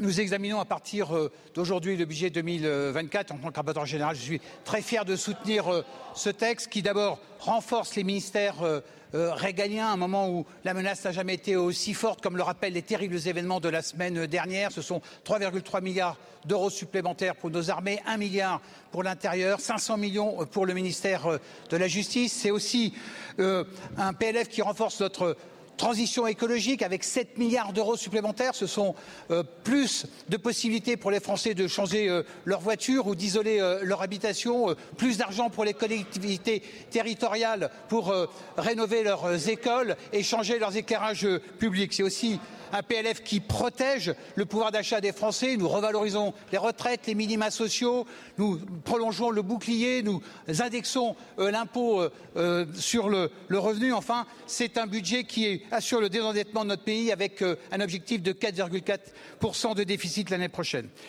Le débat de fond s'est posé en, commission. Il a été de grande intensité, même si je regrette l'alliance des contraires qui ont rejeté ce budget. D'un côté, euh, ceux qui proposent l'austérité et des dizaines de taxes et d'impôts supplémentaires. De l'autre, ceux qui euh, parlent de gabegie, mais proposent des amendements qui poussent des dizaines de milliards de dépenses supplémentaires et qui renforcent de fait notre conviction que notre projet est ambitieux, équilibré responsable. Ma question, monsieur le, le ministre, est nous traversons une nouvelle crise au Moyen-Orient avec un impact sur la croissance mondiale, avec un impact probablement sur euh, le prix euh, du pétrole. Quel pourrait être l'impact pour notre budget de cette crise? Merci. Merci beaucoup, monsieur le rapporteur général. La parole est à monsieur Thomas Cazenave, ministre en charge des comptes publics. Merci Madame la Présidente, Mesdames et Messieurs les, députés. Monsieur le, rapporteur euh, général, vous, m'interrogez sur les conséquences du, du conflit euh, au Proche-Orient sur euh, notre budget. D'abord, vous dire que nous sommes dans une situation où les incertitudes économiques sont importantes. Celle-ci, il est aujourd'hui trop tôt pour dire si elle aura une conséquence sur nos prévisions de croissance, sur notre inflation. Néanmoins, nous avons, au-delà de ce conflit, le ralentissement euh, chinois, la politique monétaire de taux d'intérêt élevés, qui sont autant d'incertitudes sur finalement le climat économique autour, autour de nous. C'est la raison pour laquelle nous avons déjà revu notre prévision de croissance de 1,6% à 1,4%. Nous avons par, par ailleurs maintenu notre hypothèse d'inflation à 2,5%. Dans cette période d'incertitude, j'ai une conviction il faut poursuivre le redressement de nos finances publiques. Pourquoi? Parce que ce qui nous a permis d'affronter les crises successives, c'est que nous avions retrouvé des marges de manœuvre, ramené le déficit à 2,3%. Donc si j'avais un message dans le climat d'incertitude dans lequel aujourd'hui nous avançons, nous ne devons pas dévier de la politique de redressement de nos finances publiques, la réduction de notre déficit public. Nous avons besoin d'économies, 16 milliards euh, en 2024, mais nous en avons besoin dans les années suivantes. Nous devons continuer les réformes structurelles, les marges aujourd'hui qui nous permettent de mettre en œuvre les priorités rappelées par le rapporteur général. C'est aussi la réforme de l'assurance chômage, c'est aussi la réforme des retraites. Nous avons encore besoin de réformes structurelles pour redresser nos finances publiques et ramener notre déficit public à moins de 3% d'ici 2027. Je vous remercie. Merci beaucoup, Monsieur le Ministre. La parole est à Madame Sabrina Sebae pour le groupe écologiste. Merci Madame la Présidente, mes chers collègues. Ma question s'adresse à Madame la Ministre des Affaires étrangères. Depuis plusieurs quinquennats, la politique étrangère de notre pays tourne le dos à nos valeurs et nos positions historiques. Au Moyen-Orient, notre influence et notre voix, celle d'un pays non aligné et pouvant dialoguer avec tous, appartiennent désormais au XXe siècle. Votre gouvernement aurait dû avoir un discours simple condamnation du Hamas et rejet des représailles aveugles du gouvernement israélien, comme la Norvège et l'Espagne, ou encore le secrétaire général de l'ONU. L'attaque terroriste du Hamas assassinant des civils israéliens a suscité à juste titre un émoi et une condamnation partout dans le monde. Mais à l'heure où nous parlons, près de 800 enfants palestiniens ont été tués lors de frappes israéliennes. Et face à cet effroyable carnage, qu'avez-vous dit? Rien ou si peu. Qu'avez-vous dit, dit, en réponse au président israélien qui a déclaré, je cite, qu'il n'y a aucun innocent à Gaza? Qu'avez-vous dit en réponse au ministre de la Défense israélien qui disait combattre des animaux? Rien ou si peu. La position de la France, signataire de la Convention de Genève, au même titre qu'Israël, et de considérer que toute frappe contre des infrastructures et des personnes civiles constitue un crime de guerre. Pour être cohérent avec nos valeurs humanistes et le droit international, ne devrions-nous pas appliquer ce principe universel aussi à Gaza? Pour le gouvernement d'extrême droite israélien, la vie d'un Palestinien vaut moins que celle d'un Israélien. Ceux qui soutiennent de manière inconditionnelle Netanyahou dans cet hémicycle se font partisans de cette théorie et tournent ainsi le dos à la société civile israélienne qui conteste massivement ce gouvernement. J'ai entendu votre non-réponse à mon collègue David Guiraud, mais le respect du droit international s'applique à tous et il implique de ne pas bombarder de manière continue des populations et infrastructures civiles, de ne pas couper l'accès à l'eau, à l'électricité et aux vivres, car tout cela est passible de crimes de guerre. Madame la ministre, faites votre mot Faites vôtre les mots du président Chirac. Tant que les Palestiniens n'ont pas droit à la dignité comme tous les autres peuples, je peux terminer Oui, allez-y. Alors, je ne terminerai pas la citation, mais quand allez-vous demander un cessez-le-feu afin de protéger les populations civiles palestiniennes? Je vous remercie. Merci beaucoup. La parole est à Madame Chrysoula Zakharou-Poulou, secrétaire d'État chargée du développement de la francophonie et des partenariats internationaux. Merci Madame la Présidente, Mesdames, Messieurs les députés. Madame la députée Sabrina Sebaï, face à la situation dramatique au Proche-Orient, la ministre de l'Europe et des Affaires étrangères s'est rendue à la demande du président de la République comme vous savez, à Tel Aviv, à Jérusalem, au Caire, au Beyrouth, d'une part pour afficher notre soutien à Israël, meurtri dans sa chair par le terrorisme, d'autre part pour appeler l'ensemble des acteurs de la région à la responsabilité. Durant les exactions et les massacres commis par euh, les Hamas, 21 Français ont été tués. Face à l'horreur, l'Israël comme il a été dit, a le droit de se défendre. Israël doit le faire dans le respect du droit international et en prenant en compte la protection des populations civiles. Contrairement à ce que vous dites, la France se tient également aux côtés des populations palestiniennes. Elles ne sont pas responsables de la situation et il faut se garder de confondre les Hamas avec l'ensemble de la population palestinienne. Ce qu'ils le font commettent une faute et nous sommes très clairs sur ce point depuis les premiers jours. De plus, la France agit pour leur venir en aide. Catherine Colonna a hier annoncé une aide de 10 millions d'euros au profit des agences des Nations Unies et internationales et des ONG humanitaires au bénéfice direct des populations de Gaza. Au-delà, des efforts sont en cours pour ouvrir un couloir humanitaire afin que l'aide des Nations Unies puisse être acheminée par Rafah et parvienne aux populations après contrôle. Cette aide est prête Elle doit maintenant pouvoir passer, c'est une urgence. Enfin, je répète l'appel lancé par la ministre, tous les civils qui souhaitent partir de Gaza doivent pouvoir le faire. Le Hamas ne peut pas prendre en otage toute une population. Merci beaucoup, Madame la Ministre. La parole est à Monsieur Temataï Le Gaillic pour le groupe GDR. Maruru, Madame la Présidente. Ma question s'adresse à Madame la Première ministre. Avec tout le respect que je vous dois, Madame la Première ministre, vous êtes-vous déjà douché avec de l'eau saumâtre? Le silence est d'or. L'eau saumâtre est une eau salée dégageant, une odeur nauséabonde. C'est le quotidien des habitants de l'archipel des Tuamotu et particulièrement des élèves de l'internat du collège de Rangiroa, faute d'osmoseur. Mayotte et la Guadeloupe font l'actualité ces derniers jours, mais ils ne sont que la partie émergée d'une crise majeure, silencieuse, qui touche l'ensemble des Outre-mer. L'accès à l'eau potable fait partie des droits humains reconnus à l'échelle internationale et découlant du pacte international relatif aux droits économiques, sociaux et culturels, texte ratifié par la France en 1980.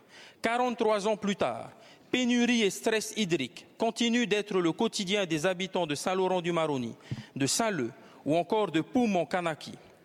Compétences partagées entre les communes, les intercommunalités ou encore les offices de l'eau, la solution ne réside pas dans l'envoi massif de bouteilles d'eau il est vital de proposer un fonds dans lequel nos collectivités territoriales puissent puiser des financements supplémentaires pour rénover les conduits d'eau, pour investir dans des systèmes de filtrage type osmoseur ou type centrale énergie thermique des mers.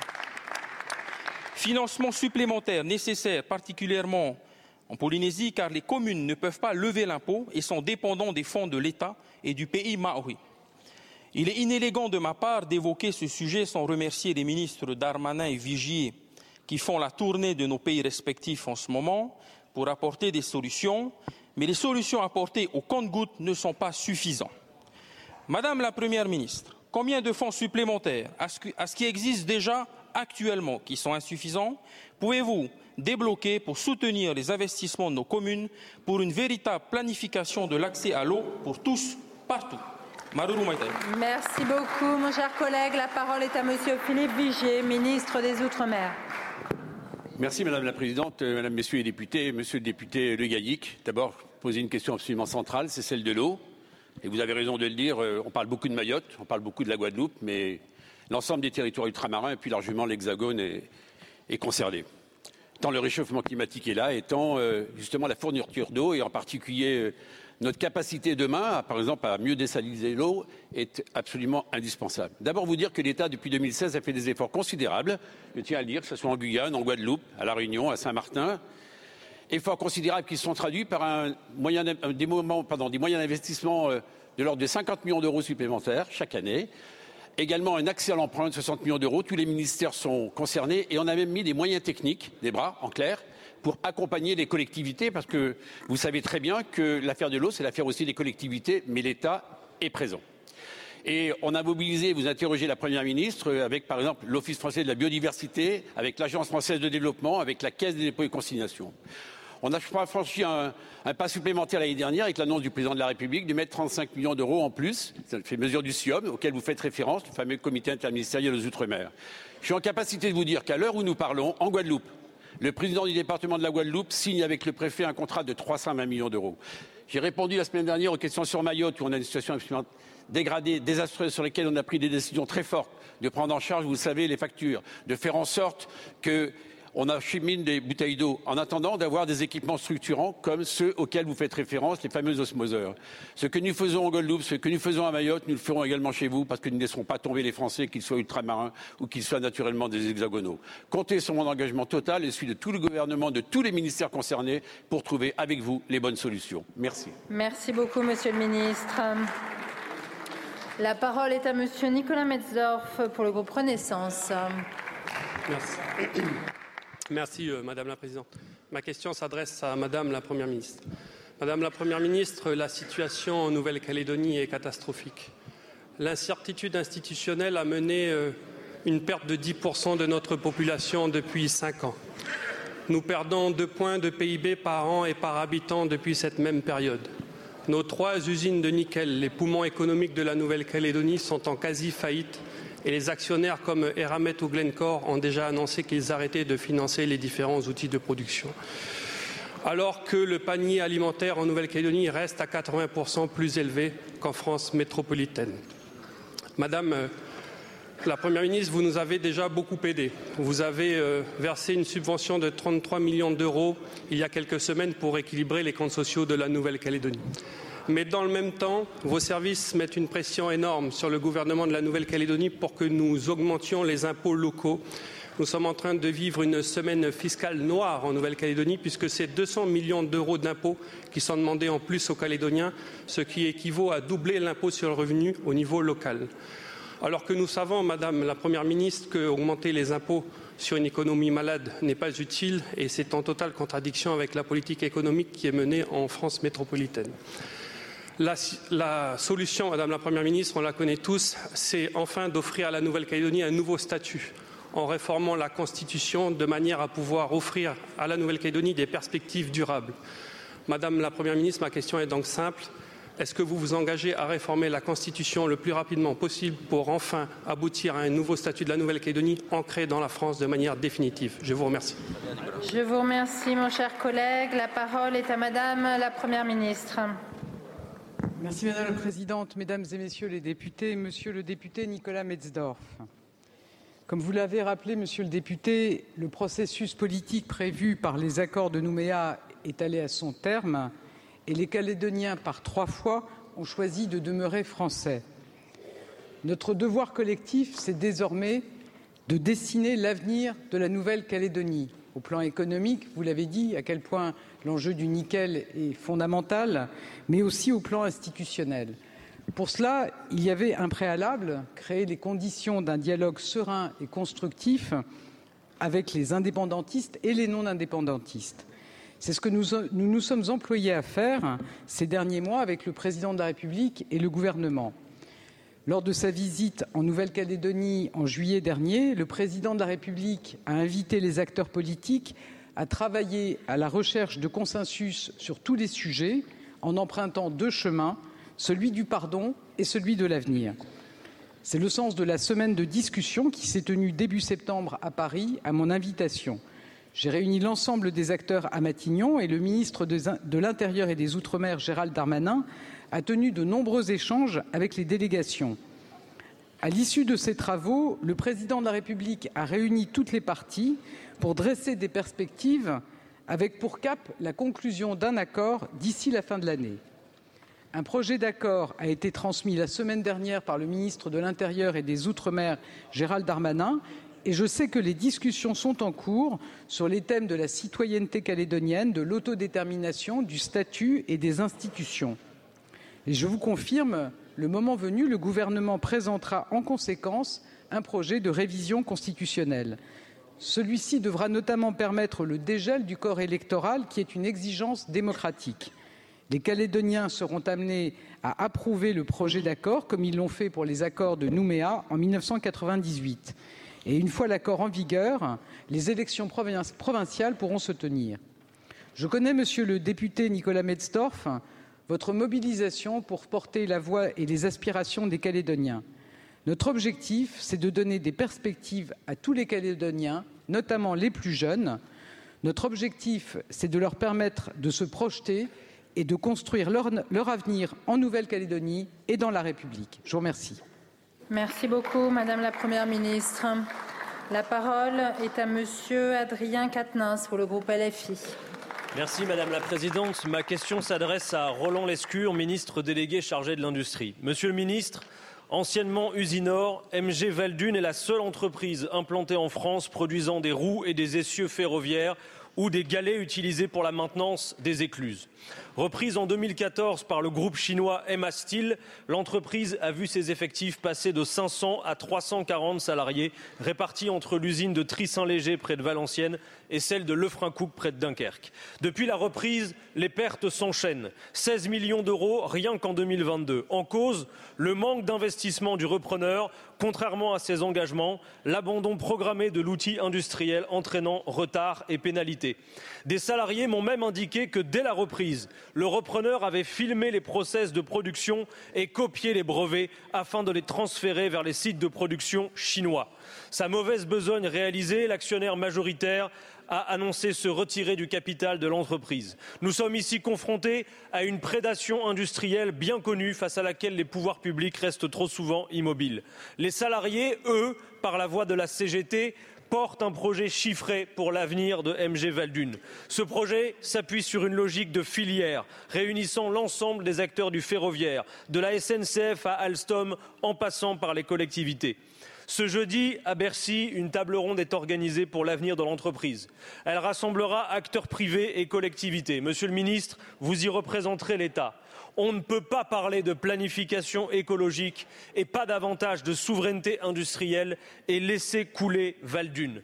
Monsieur le ministre, quels engagements comptez-vous prendre afin d'accompagner efficacement le projet de la CGT pour Valdune et ses 340 salariés? Je vous remercie. Merci beaucoup. La parole est à Monsieur Roland Lescure, ministre en charge de l'Industrie. Merci Madame la Présidente, Mesdames, Messieurs les députés, Monsieur le député Quatennens. D'abord, la souveraineté industrielle, elle ne se décrète pas, ce n'est pas un slogan, elle n'est pas non plus dans le petit manuel du trotskiste illustré. La politique industrielle de la France que nous menons depuis six ans, elle a réussi à créer de l'emploi, à créer des entreprises, à créer des usines. Vous avez voté systématiquement contre depuis six ans, je tiens à le rappeler.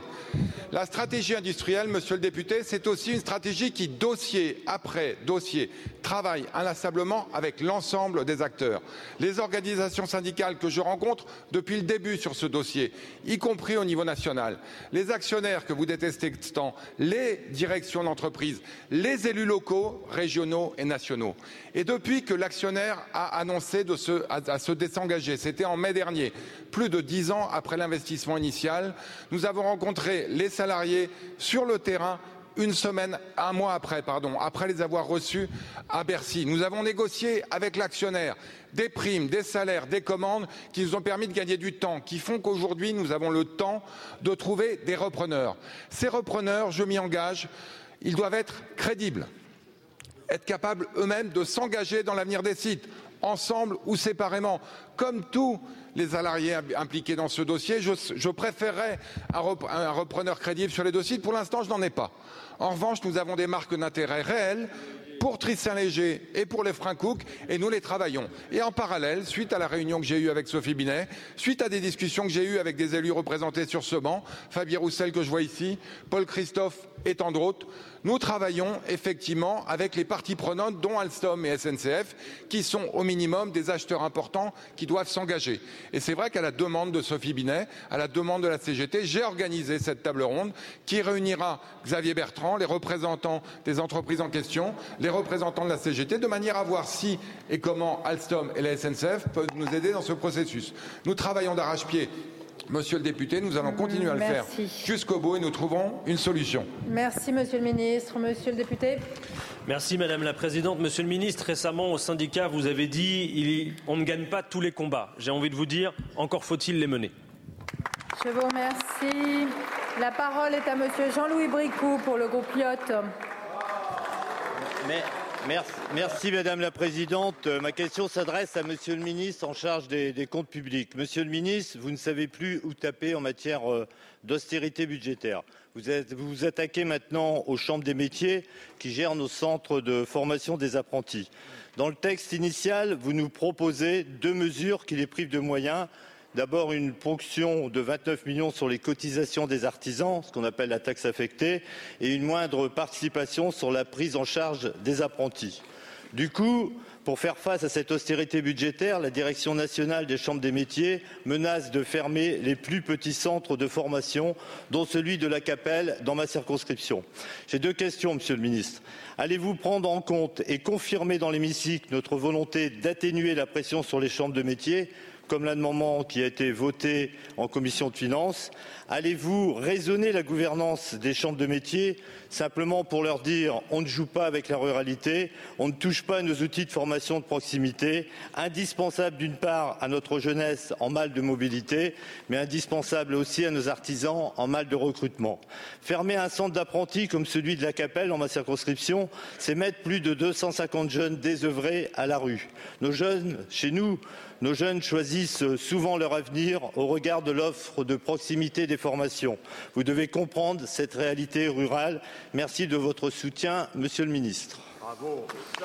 Je vous remercie, mon cher collègue. La parole est à Madame Carole Grandjean, ministre en charge de l'enseignement et de la formation professionnelle.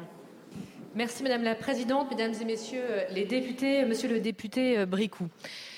Comme vous, euh, nous pensons euh, que l'apprentissage est une voie de formation euh, favorable aux jeunes et à leur avenir, qui d'ailleurs a participé à lutter contre le chômage des jeunes. C'est une des grandes fiertés du gouvernement, une des mesures sur lesquelles le gouvernement a réussi à installer une politique publique d'envergure en ayant fait un choix fort qui était celui de promouvoir l'apprentissage, d'y mettre effectivement des dispositions juridiques et de moyens permettant son essor comme jamais. Et pour cause, depuis 2018, nous sommes passés de 1000 à 3500 centres de formation par apprentissage et nous avons trois fois plus d'apprentis euh, qu'il y a euh, cinq ans. C'est dire qu'aujourd'hui, effectivement, nous avons euh, depuis cette rentrée plus de 900 000 apprentis, nouveaux apprentis qui sont entrés en centre de formation par apprentissage et nous avons l'objectif d'aller vers un million d'apprentis qui chaque année entrent en formation par apprentissage. Cet objectif qui est le nôtre, il est au fond assez simple.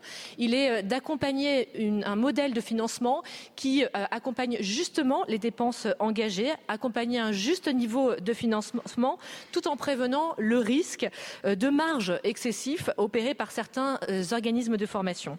Or, nous l'avons constaté, l'existence d'écarts encore importants entre certaines, pour certaines certifications entre les niveaux de prise en charge et les coûts réels engagés par les organismes de formation sont observées.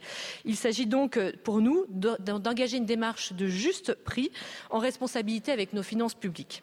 Pour autant, le gouvernement euh, n'est pas euh, aveugle aux difficultés que peuvent rencontrer certains petits CFA et je le rappelle, nous avons pour cette raison dans la loi de 2018 octroyé des moyens aux régions, 138 millions d'euros qui servent à majorer les niveaux de prise en charge pour maintenir dans les territoires une offre de formation de proximité et de qualité et 180 millions d'euros pour soutenir les investissements. C'est dire, monsieur le député, que comme vous, nous sommes attachés à l'accompagnement de cette centre de formation. Merci beaucoup, madame la ministre. Monsieur Bricot. Madame la ministre, vous ne répondez pas complètement à ma question et vous ne répondez pas surtout aux besoins de proximité des formations pour la jeunesse sur nos territoires ruraux. Euh, je crois que c'est des, crédits qu'il faut absolument sauvegarder. Euh, d'autres pistes sont possibles d'ailleurs en matière d'économie pour renforcer les crédits vers ces centres de proximité. D'une part, mieux répartir les budgets sur les territoires en tenant compte plus plus franchement de leurs besoins et en tenant compte du coût des spécificités des formations qui sont dispensées et d'autre part en mutualisant peut-être certaines dépenses communes aux chambres consulaires, notamment entre les CCI et les CMA. Merci beaucoup, monsieur le député. La parole est à madame Stéphanie Cochert pour le groupe Horizon. Merci, Madame la Présidente. Ma question s'adresse à Madame la Ministre chargée des personnes handicapées. Madame la Ministre, Pilier des accords du Ségur de la santé du 13 juillet 2020, la prime Ségur a permis une meilleure reconnaissance du travail fourni par les acteurs de la santé par une revalorisation de leur salaire à hauteur de 183 euros net par mois. Cette revalorisation devait initialement concerner uniquement les personnels exerçant en milieu hospitalier. Elle a finalement été étendue aux soignants des secteurs sociaux et médico-sociaux. Les services généraux des hôpitaux publics, c'est-à-dire les agents d'entretien ou de maintenance, ont eux aussi pu bénéficier d'une augmentation de leur salaire. Le soutien du gouvernement ne s'arrête pas là. Les personnels des EHPAD ont eux aussi pu bénéficier d'une augmentation de leur salaire grâce à la mise en place de la prime grand âge.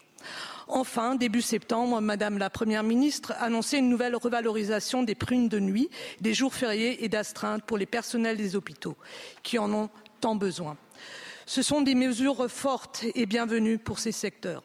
Toutefois, j'aimerais attirer votre attention sur le déséquilibre que ces revalorisations créent avec d'autres établissements médico-sociaux qui n'en bénéficient malheureusement pas. C'est le cas notamment des établissements du secteur du handicap où la différence de salaire avec les personnels des EHPAD peut atteindre jusqu'à 300 euros par mois. Cela entraîne une fuite de certains professionnels vers d'autres secteurs plus rémunérateurs et rend la situation encore plus difficile qu'elle ne l'est déjà. Les établissements accueillant des personnes atteintes d'un handicap connaissent des situations similaires aux EHPAD. Les conditions de travail sont difficiles, obligation de travailler tôt le matin et tard le soir, travail de nuit les week-ends et jours fériés. Et les grilles salariales restent inchangées depuis des années. Madame la ministre, nous devons soutenir ce secteur et ne pas créer une situation de concurrence entre des métiers qui ont une même vocation accompagner dignement des personnes en situation de vulnérabilité. Ainsi, ma question est la suivante. Quelles mesures concrètes le gouvernement envisage-t-il en faveur de ces métiers qui sont Merci. essentiels dans l'accompagnement des plus fragiles d'entre nous? Merci beaucoup. La parole est à Madame Fadila Katabi, ministre en charge des personnes handicapées. Merci bien Madame la Présidente, Mesdames et Messieurs les députés, Madame la députée Cocher. Je vous remercie bien sûr pour cette, cette question combien euh, cruciale qui porte en fait sur l'attractivité, des métiers et qui constitue bien sûr l'une des priorités pour euh, le gouvernement. Vous évoquez à juste titre bien sûr la question des rémunérations et de leur alignement dans les différents secteurs en, particulier bien sûr pour les nouvelles mesures que vous avez évoquées concernant bien sûr le travail de nuit, les jours fériés et les astreintes. Tout d'abord, rappelons que ces mesures sont déjà étendues, j'insiste là-dessus, à tous les établissements publics accueillant des personnes en situation de handicap. Concernant, et là est le sujet, les établissements privés non lucratifs. Vous le savez peut-être, Madame la députée, des négociations sont actuellement en cours entre les partenaires sociaux pour parvenir à une convention collective nationale unique. Cette convention devra effectivement concerner toute la branche, je dis bien toute la branche associative du secteur sanitaire, social et médico-social. Concrètement, nous souhaitons avec la ministre des Solidarités et des Familles que cette convention permette de revaloriser les salaires les plus bas, d'améliorer bien sûr la mobilité des professionnels et plus largement de s'assurer que tous soient bien couverts par une convention protectrice et modernisée. Alors bien sûr, je suis certaine que dans le cadre de ces discussions, la question des conditions de travail, notamment bien sûr des horaires, est abordée.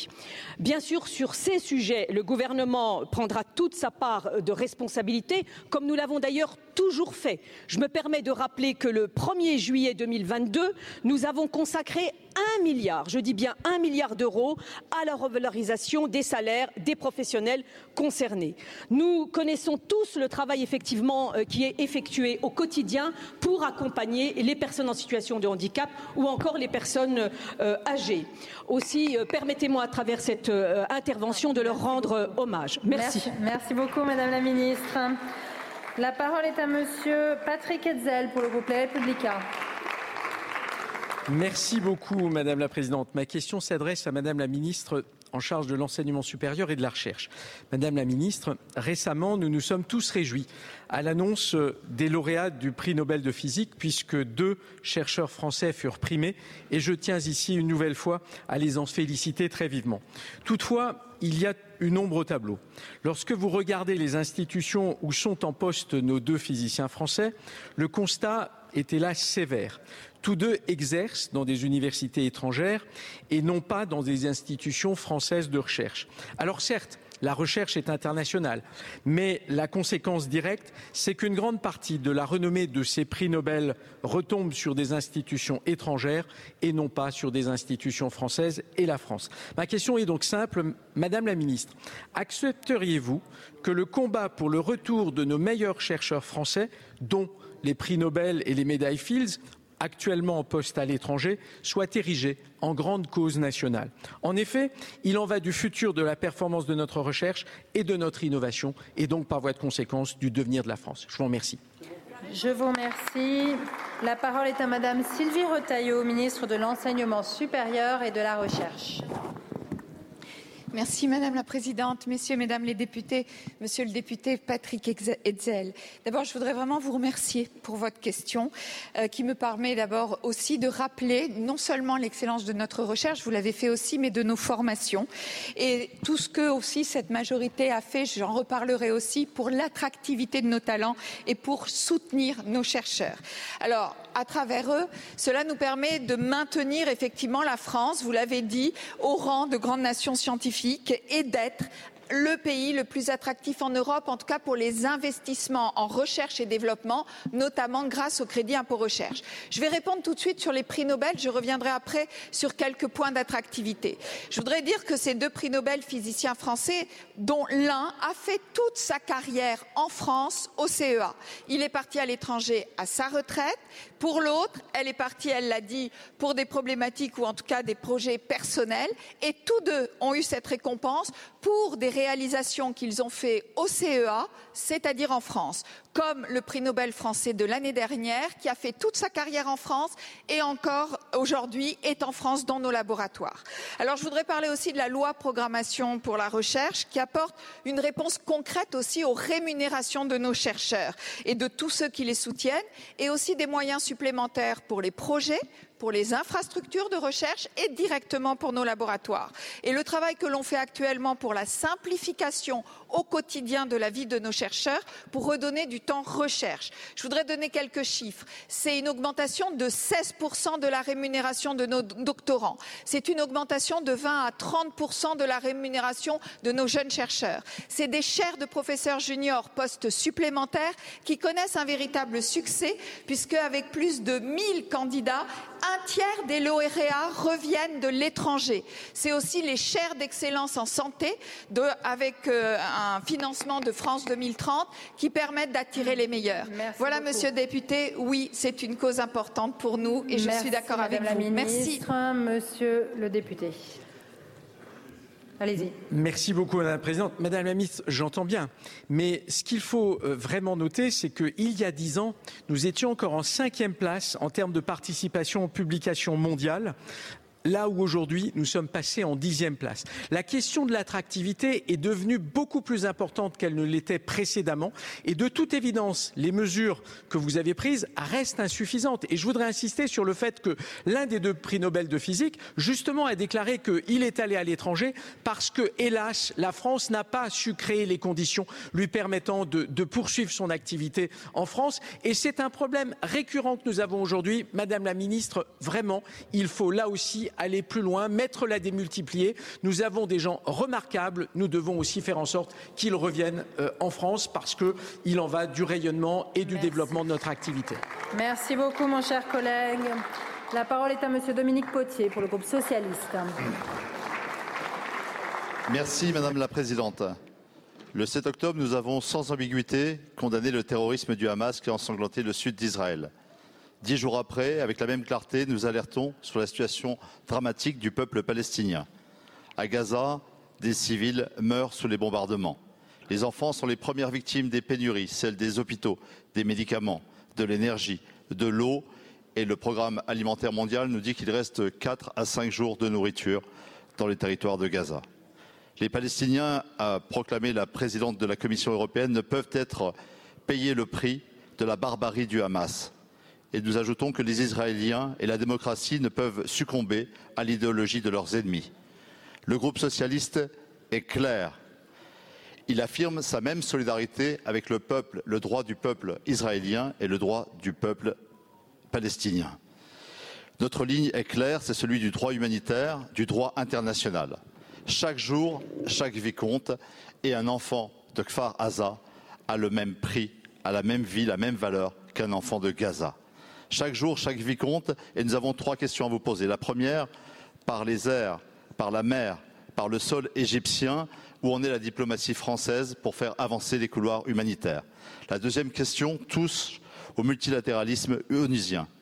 Quels sont les amendements que porte la France aujourd'hui pour faire triompher une résolution au Conseil de sécurité, celle portée notamment par la puissance brésilienne. Quels sont les amendements que porte la France? Quelle est sa ligne diploma- diplomatique? Et enfin, et enfin, dans cette région qui a porté tant de sang et tant d'espérance, nous posons la question de où en est la diplomatie française et européenne pour faire naître l'esprit d'un Schuman capable de faire travailler ensemble le Liban, la Jordanie, Israël et la Palestine pour créer un espace de paix, un chemin de paix qui est le chemin du courage. Je vous remercie. La parole est à Madame Chrysoula Zakharopoulou, secrétaire d'État chargée du développement de la francophonie et des partenariats internationaux. Madame la Présidente, Mesdames et Messieurs les députés, Monsieur le député Dominique Potier, Le, président de la République et la ministre ont multiplié, comme vous avez vu, les essences depuis le début de l'attaque terroriste subie par Israël pour éviter un ébrasement régional. Notre soutien à Israël ne souffre d'aucune ambiguïté. Visé par des actes terroristes abdominaux, Israël a subi une offensive sans précédent de son histoire la France se tient aux côtés d'Israël et comme l'a dit la ministre, rien ne suffit le terrorisme, jamais. Israël a le droit de se défendre. La ministre, lors de son déplacement ces derniers jours, a rappelé qu'elle devait le faire dans le respect du droit international en préservant les populations civiles. La France agit en ce sens. Catherine Colonna a annoncé au Caire une aide de 10 millions d'euros aux agences des Nations Unies et aux ONG humanitaires au bénéfice direct des populations de Gaza. Et plus largement, l'aide doit pouvoir entrer à Gaza. Une aide a été préparée sous l'égide des Nations Unies avec les contrôles nécessaires et doit pouvoir passer. Il faut aussi que les civils qui souhaitent sortir de Gaza puissent le faire le Hamas doit cesser de les empêcher. Soyez assurés, messieurs les députés, que les efforts de la France se poursuivent, en particulier pour éviter toute escalade régionale. C'était aussi une priorité de déplacement de la ministre Colonna au Proche-Orient hier et avant-hier. Merci. Merci beaucoup, Madame la ministre. La parole est à Monsieur Christophe Barthès pour le Rassemblement national. Merci Madame la Présidente. Chers collègues, ma question s'adresse à Monsieur Marc Fesneau, ministre de l'Agriculture. Monsieur le ministre, alors que les vendanges touchent à leur fin, le constat est clair, la viticulture française est en train de mourir. Baisse de la consommation de vin de 70% en 60 ans, aléas climatiques, manque de réserves d'eau et dénigrement de nos viticulteurs comme le font certains députés d'extrême gauche présents dans cet hémicycle. Explique entre autres les difficultés de ce secteur qui représente près de 500 000 emplois sur le territoire national et incarne l'art de vivre à la française. La catastrophe est économique mais aussi humaine. Je vous ai déjà alerté à plusieurs reprises, Monsieur le ministre, au travers de courriers, mais peu de mesures concrètes ont été prises. Le 26 juillet 2022, j'affirmais à Monsieur Bruno Le Maire que la cocotte minute était pleine qu'elle allait vous péter à la figure. Un an plus tard, cette phrase est encore plus d'actualité. Chez moi, dans l'Aude, la viticulture est avec le tourisme le principal secteur de l'économie. Les viticulteurs audois sont à bout et ils ne se laisseront pas faire. De nombreuses actions violentes vont avoir lieu déjà commencé. Il y a quelques jours, le comité d'action viticole a tenté de mettre le feu à un négoce à Salel-d'Aude où un drame a été évité de justesse. Nous devons tout faire pour éviter que le ras-le-bol de la profession que nous comprenons ne se dégénéralise en violence. Si aucune mesure n'est prise, je crains que les viticulteurs, qui n'auront plus rien à perdre, deviennent incontrôlables et ne mettent le feu au département de l'Aude. Monsieur le ministre, ma question est simple. Que comptez-vous faire pour sauver rapidement la la viticulture française Je vous le répète rapidement, monsieur le ministre.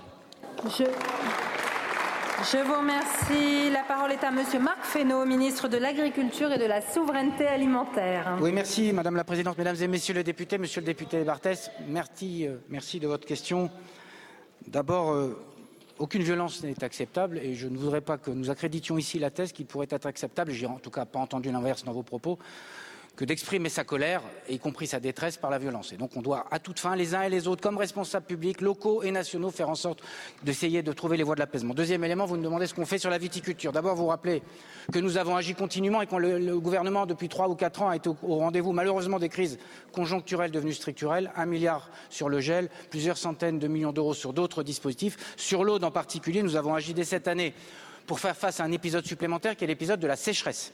Et nous avons besoin d'accompagner, c'est le, l'exonération des charges sociales de la MSA, 1,4 million d'euros. C'est la distillation pour retirer des volumes et pour faire en sorte que les cours remontent. En tout cas, c'est ce qu'on espère. C'est près de 30 millions d'euros. C'est concret. C'est pour l'Aude. Ce ne sont que les montants de l'Aude dont je, je, me fais l'écho. Et puis, nous avons besoin maintenant de travailler sur les questions euh, de sécheresse. On va documenter maintenant, j'en parle beaucoup avec les professionnels de l'Aude, les pertes qui sont liées à la sécheresse cette année.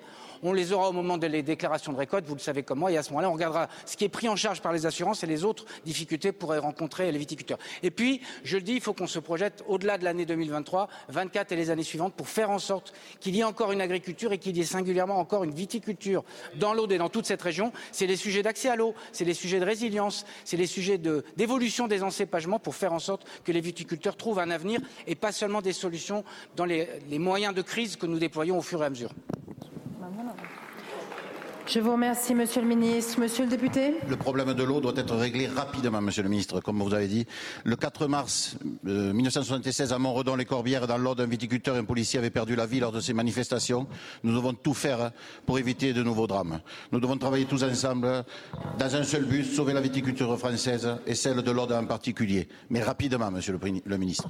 Je vous remercie. La séance des questions au gouvernement est terminée. La séance est suspendue pour une durée de 10 minutes et nous reprendrons sur le vote solennel sur le projet de loi visant à sécuriser et réguler l'espace numérique.